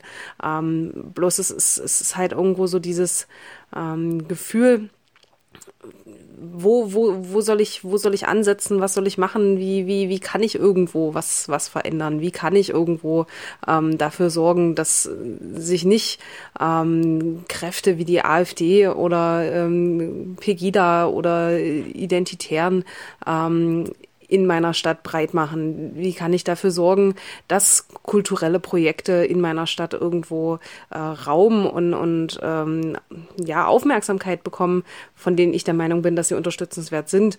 Ähm, ja, also das, das sind so die Gedanken, mit denen ich mich aktuell enorm trage. Äh, ist jetzt also nicht wirklich ein, ein, Kommentar zu irgendwas Speziellem, wahrscheinlich einfach nur ähm, ja, Brainstorming. Ähm, aber vielleicht hat ja, vielleicht habt ihr ja irgendwelche Anstöße, vielleicht hat ja auch irgendjemand anders Anstöße. Ich wäre da echt dankbar, wenn es vielleicht irgendwo ähm, andere Leute mir Hinweise geben könnten, irgendwo ja sagen könnten, hey, mach doch dies, mach doch das. Ähm, oder ich trage mich einfach weiter mit dem Gedanken und gehe irgendwann mal zum Stammtisch der Linken hier bei uns. Naja, okay. Ähm, Danke auf jeden Fall. Äh, ich höre euch immer wieder gerne auf meinen langen Autofahrten. Wie gesagt, davon habe ich genug ähm, und reg mich auch gerne ab und an mal drüber auf. Äh, und ja, danke. Bis demnächst. Hi Thilo, hi Stefan, wieder mal ein grandioser Podcast. Ich will hier einen Kommentar zu drei Punkten ähm, aus der letzten Folge ablassen. Und zwar, erstmal Jens Spahn ist ja hier anscheinend auf den Spuren der Republikaner also der Republikaner in Amerika. Da ist ja auch immer das Argument, äh, bloß nicht Frauen das Recht geben, abzutreiben. Wenn sie dann Kinder haben, dann sind sie selbst dafür verantwortlich. Ich verstehe das nicht, dass die Konservativen oder wie sie sich mittlerweile nennen wollen, in Deutschland jetzt auf diesen Zug aufspringen. Ich meine, auch im Osten kannst du auch mit dem Thema gar nichts mehr gewinnen. Ich aber wie gesagt, das ist hier bloß O-Töne setzen von Herrn Spahn und die Wählerschaft teilweise von der AfD bekommen und zwar auf die billigste Art und Weise. Wie gesagt, die Spuren der Republikaner aus den USA. Äh, wieso der Bundespräsident das Thema Hambacher, Fast und Demo äh, Hambacher Fest und Demokratie hier angesprochen hat. Es liegt vielleicht auch daran, dass die AfD da vor zwei, drei Jahren selber was gemacht hat, ähm, sogar in Hambach, also da, wo mal das Hambacher Fest war und hat das für sich beansprucht. Und jetzt versuchen natürlich ähm, unter anderem Herr Steinmeier und die anderen Parteien, dieses Hambacher Fest wieder auf den Boden der Demokratie zurückzuholen und der AfD zu entreißen. Und dann Herr Hirte, als Ostbeauftragter, wo der thematisch steht, kann man ja alleine daran sehen, dass er Herrn Spahn in der Armuts- und Hartz-IV-Debatte unterstützt hat. Aber gleichzeitig muss man ja sehen, Brandenburg, Sachsen, Thüringen, da ist 2019 überall Wahl für die Landtage und die AfD droht da allen CDU-Verbänden extreme, naja, Verluste beizufügen. Und ich glaube, dieses Framing, das er da versucht, ist, dass man den Ostdeutschen eben stolz auf die Lebensleistung, was jetzt die Revolution angeht, einzureden. Das liegt hauptsächlich daran, dass die CDU hier im Osten kommunikativ immer damit rumgelaufen ist, dass die Wiedervereinigung ja dank Herrn Kohl passiert ist, dabei aber die, naja, Demonstrationen und die Revolution auf der Straße immer hat links liegen lassen und jetzt versucht die CDU das Thema der Menschen, die damals auf die Straße gegangen sind und ihren Stolz für die CDU-Wahlkämpfe auch mitzunehmen, ähm, aufzugreifen. Und was der CDU hier im Osten generell sehr schwer fallen wird, ist, dass die Menschen, die damals auf die Straße gegangen sind, ja immer noch am Leben sind und erlebt haben, wie in den letzten 28 Jahren, naja, blühende Landschaften versprochen wurden, es aber nichts passiert ist. Die CDU ist im Osten auch immer auf Landesebene rumgelaufen und hat versprochen, die Angleichung der Renten zwischen Ost und West. Auf Bundesebene ist das aber niemals passiert. Und Herr Hürte zum Beispiel hat im Bundestag selber dagegen gestimmt, wie Herr Stübgen, das hatte ich ja in meinem Podcast schon erwähnt, zum Beispiel Angleichen der Ost-West-Renten für Bergarbeiter der DDR oder für Krankenschwestern der DDR. Und äh, da finde ich diese Vetokratie-Debatte so und so ziemlich verlogen, weil, wie gesagt, auf Landesebene versprechen sie immer viel. Die Abgeordneten aus dem Osten im Bund entscheiden dann aber ganz anders. Also da sind sie auch ziemlich verlogen. Sie versuchen halt hier für die Wahl nächstes Jahr ähm, zu punkten und die Leute von der AfD zurückzuholen, aber ich glaube, das wird wenig bringen. Ähm, generell das Thema AfD im Osten wird sehr, sehr interessant. Ähm, du hattest ja angesprochen, national, sozial. Ähm, wenn man sich die Arbeit in den Landesparlamenten mal so anguckt, da will ich unbedingt noch einen Podcast zu machen. Und zwar stellt da die AfD generell Anträge zum Thema Rente, Altersarmut, stellt Anfragen zum Thema Tafeln. Soziale Themen sind da sehr weit vorne. Ähm, abgehängte Regionen, ländlicher Raum, also alles das, was die CDU jetzt auch aufgreifen will. Das macht die AfD hier teilweise schon seit vier Jahren. Nächstes Jahr ist Landtagswahl. Und da gab es jetzt halt jede Menge Sachen von der AfD an parlamentarischer Arbeit, was sie auch aufgreifen werden in dem nächsten Landtagswahlkämpfen. Und ähm, es könnte gut sein, dass die CDU da ziemlich alt aussieht und die SPD. Und dieses National-Sozial, das Sozial wird die AfD im Osten unterstreichen. Aber das ist natürlich, das geht tatsächlich in diese Richtung, was der Höcke da ideologisch verbreitet. Und das wird hier ankommen, weil die Leute sich dann denken werden, na, ich will hier soziale Themen. Das National, naja, das nehme ich halt mal mit. Aber wie gesagt, dazu mache ich dann noch einen extra Podcast. Das wird deprimierend, nehme ich ganz stark an. Aber schöne Ostern euch beiden. Tschüss.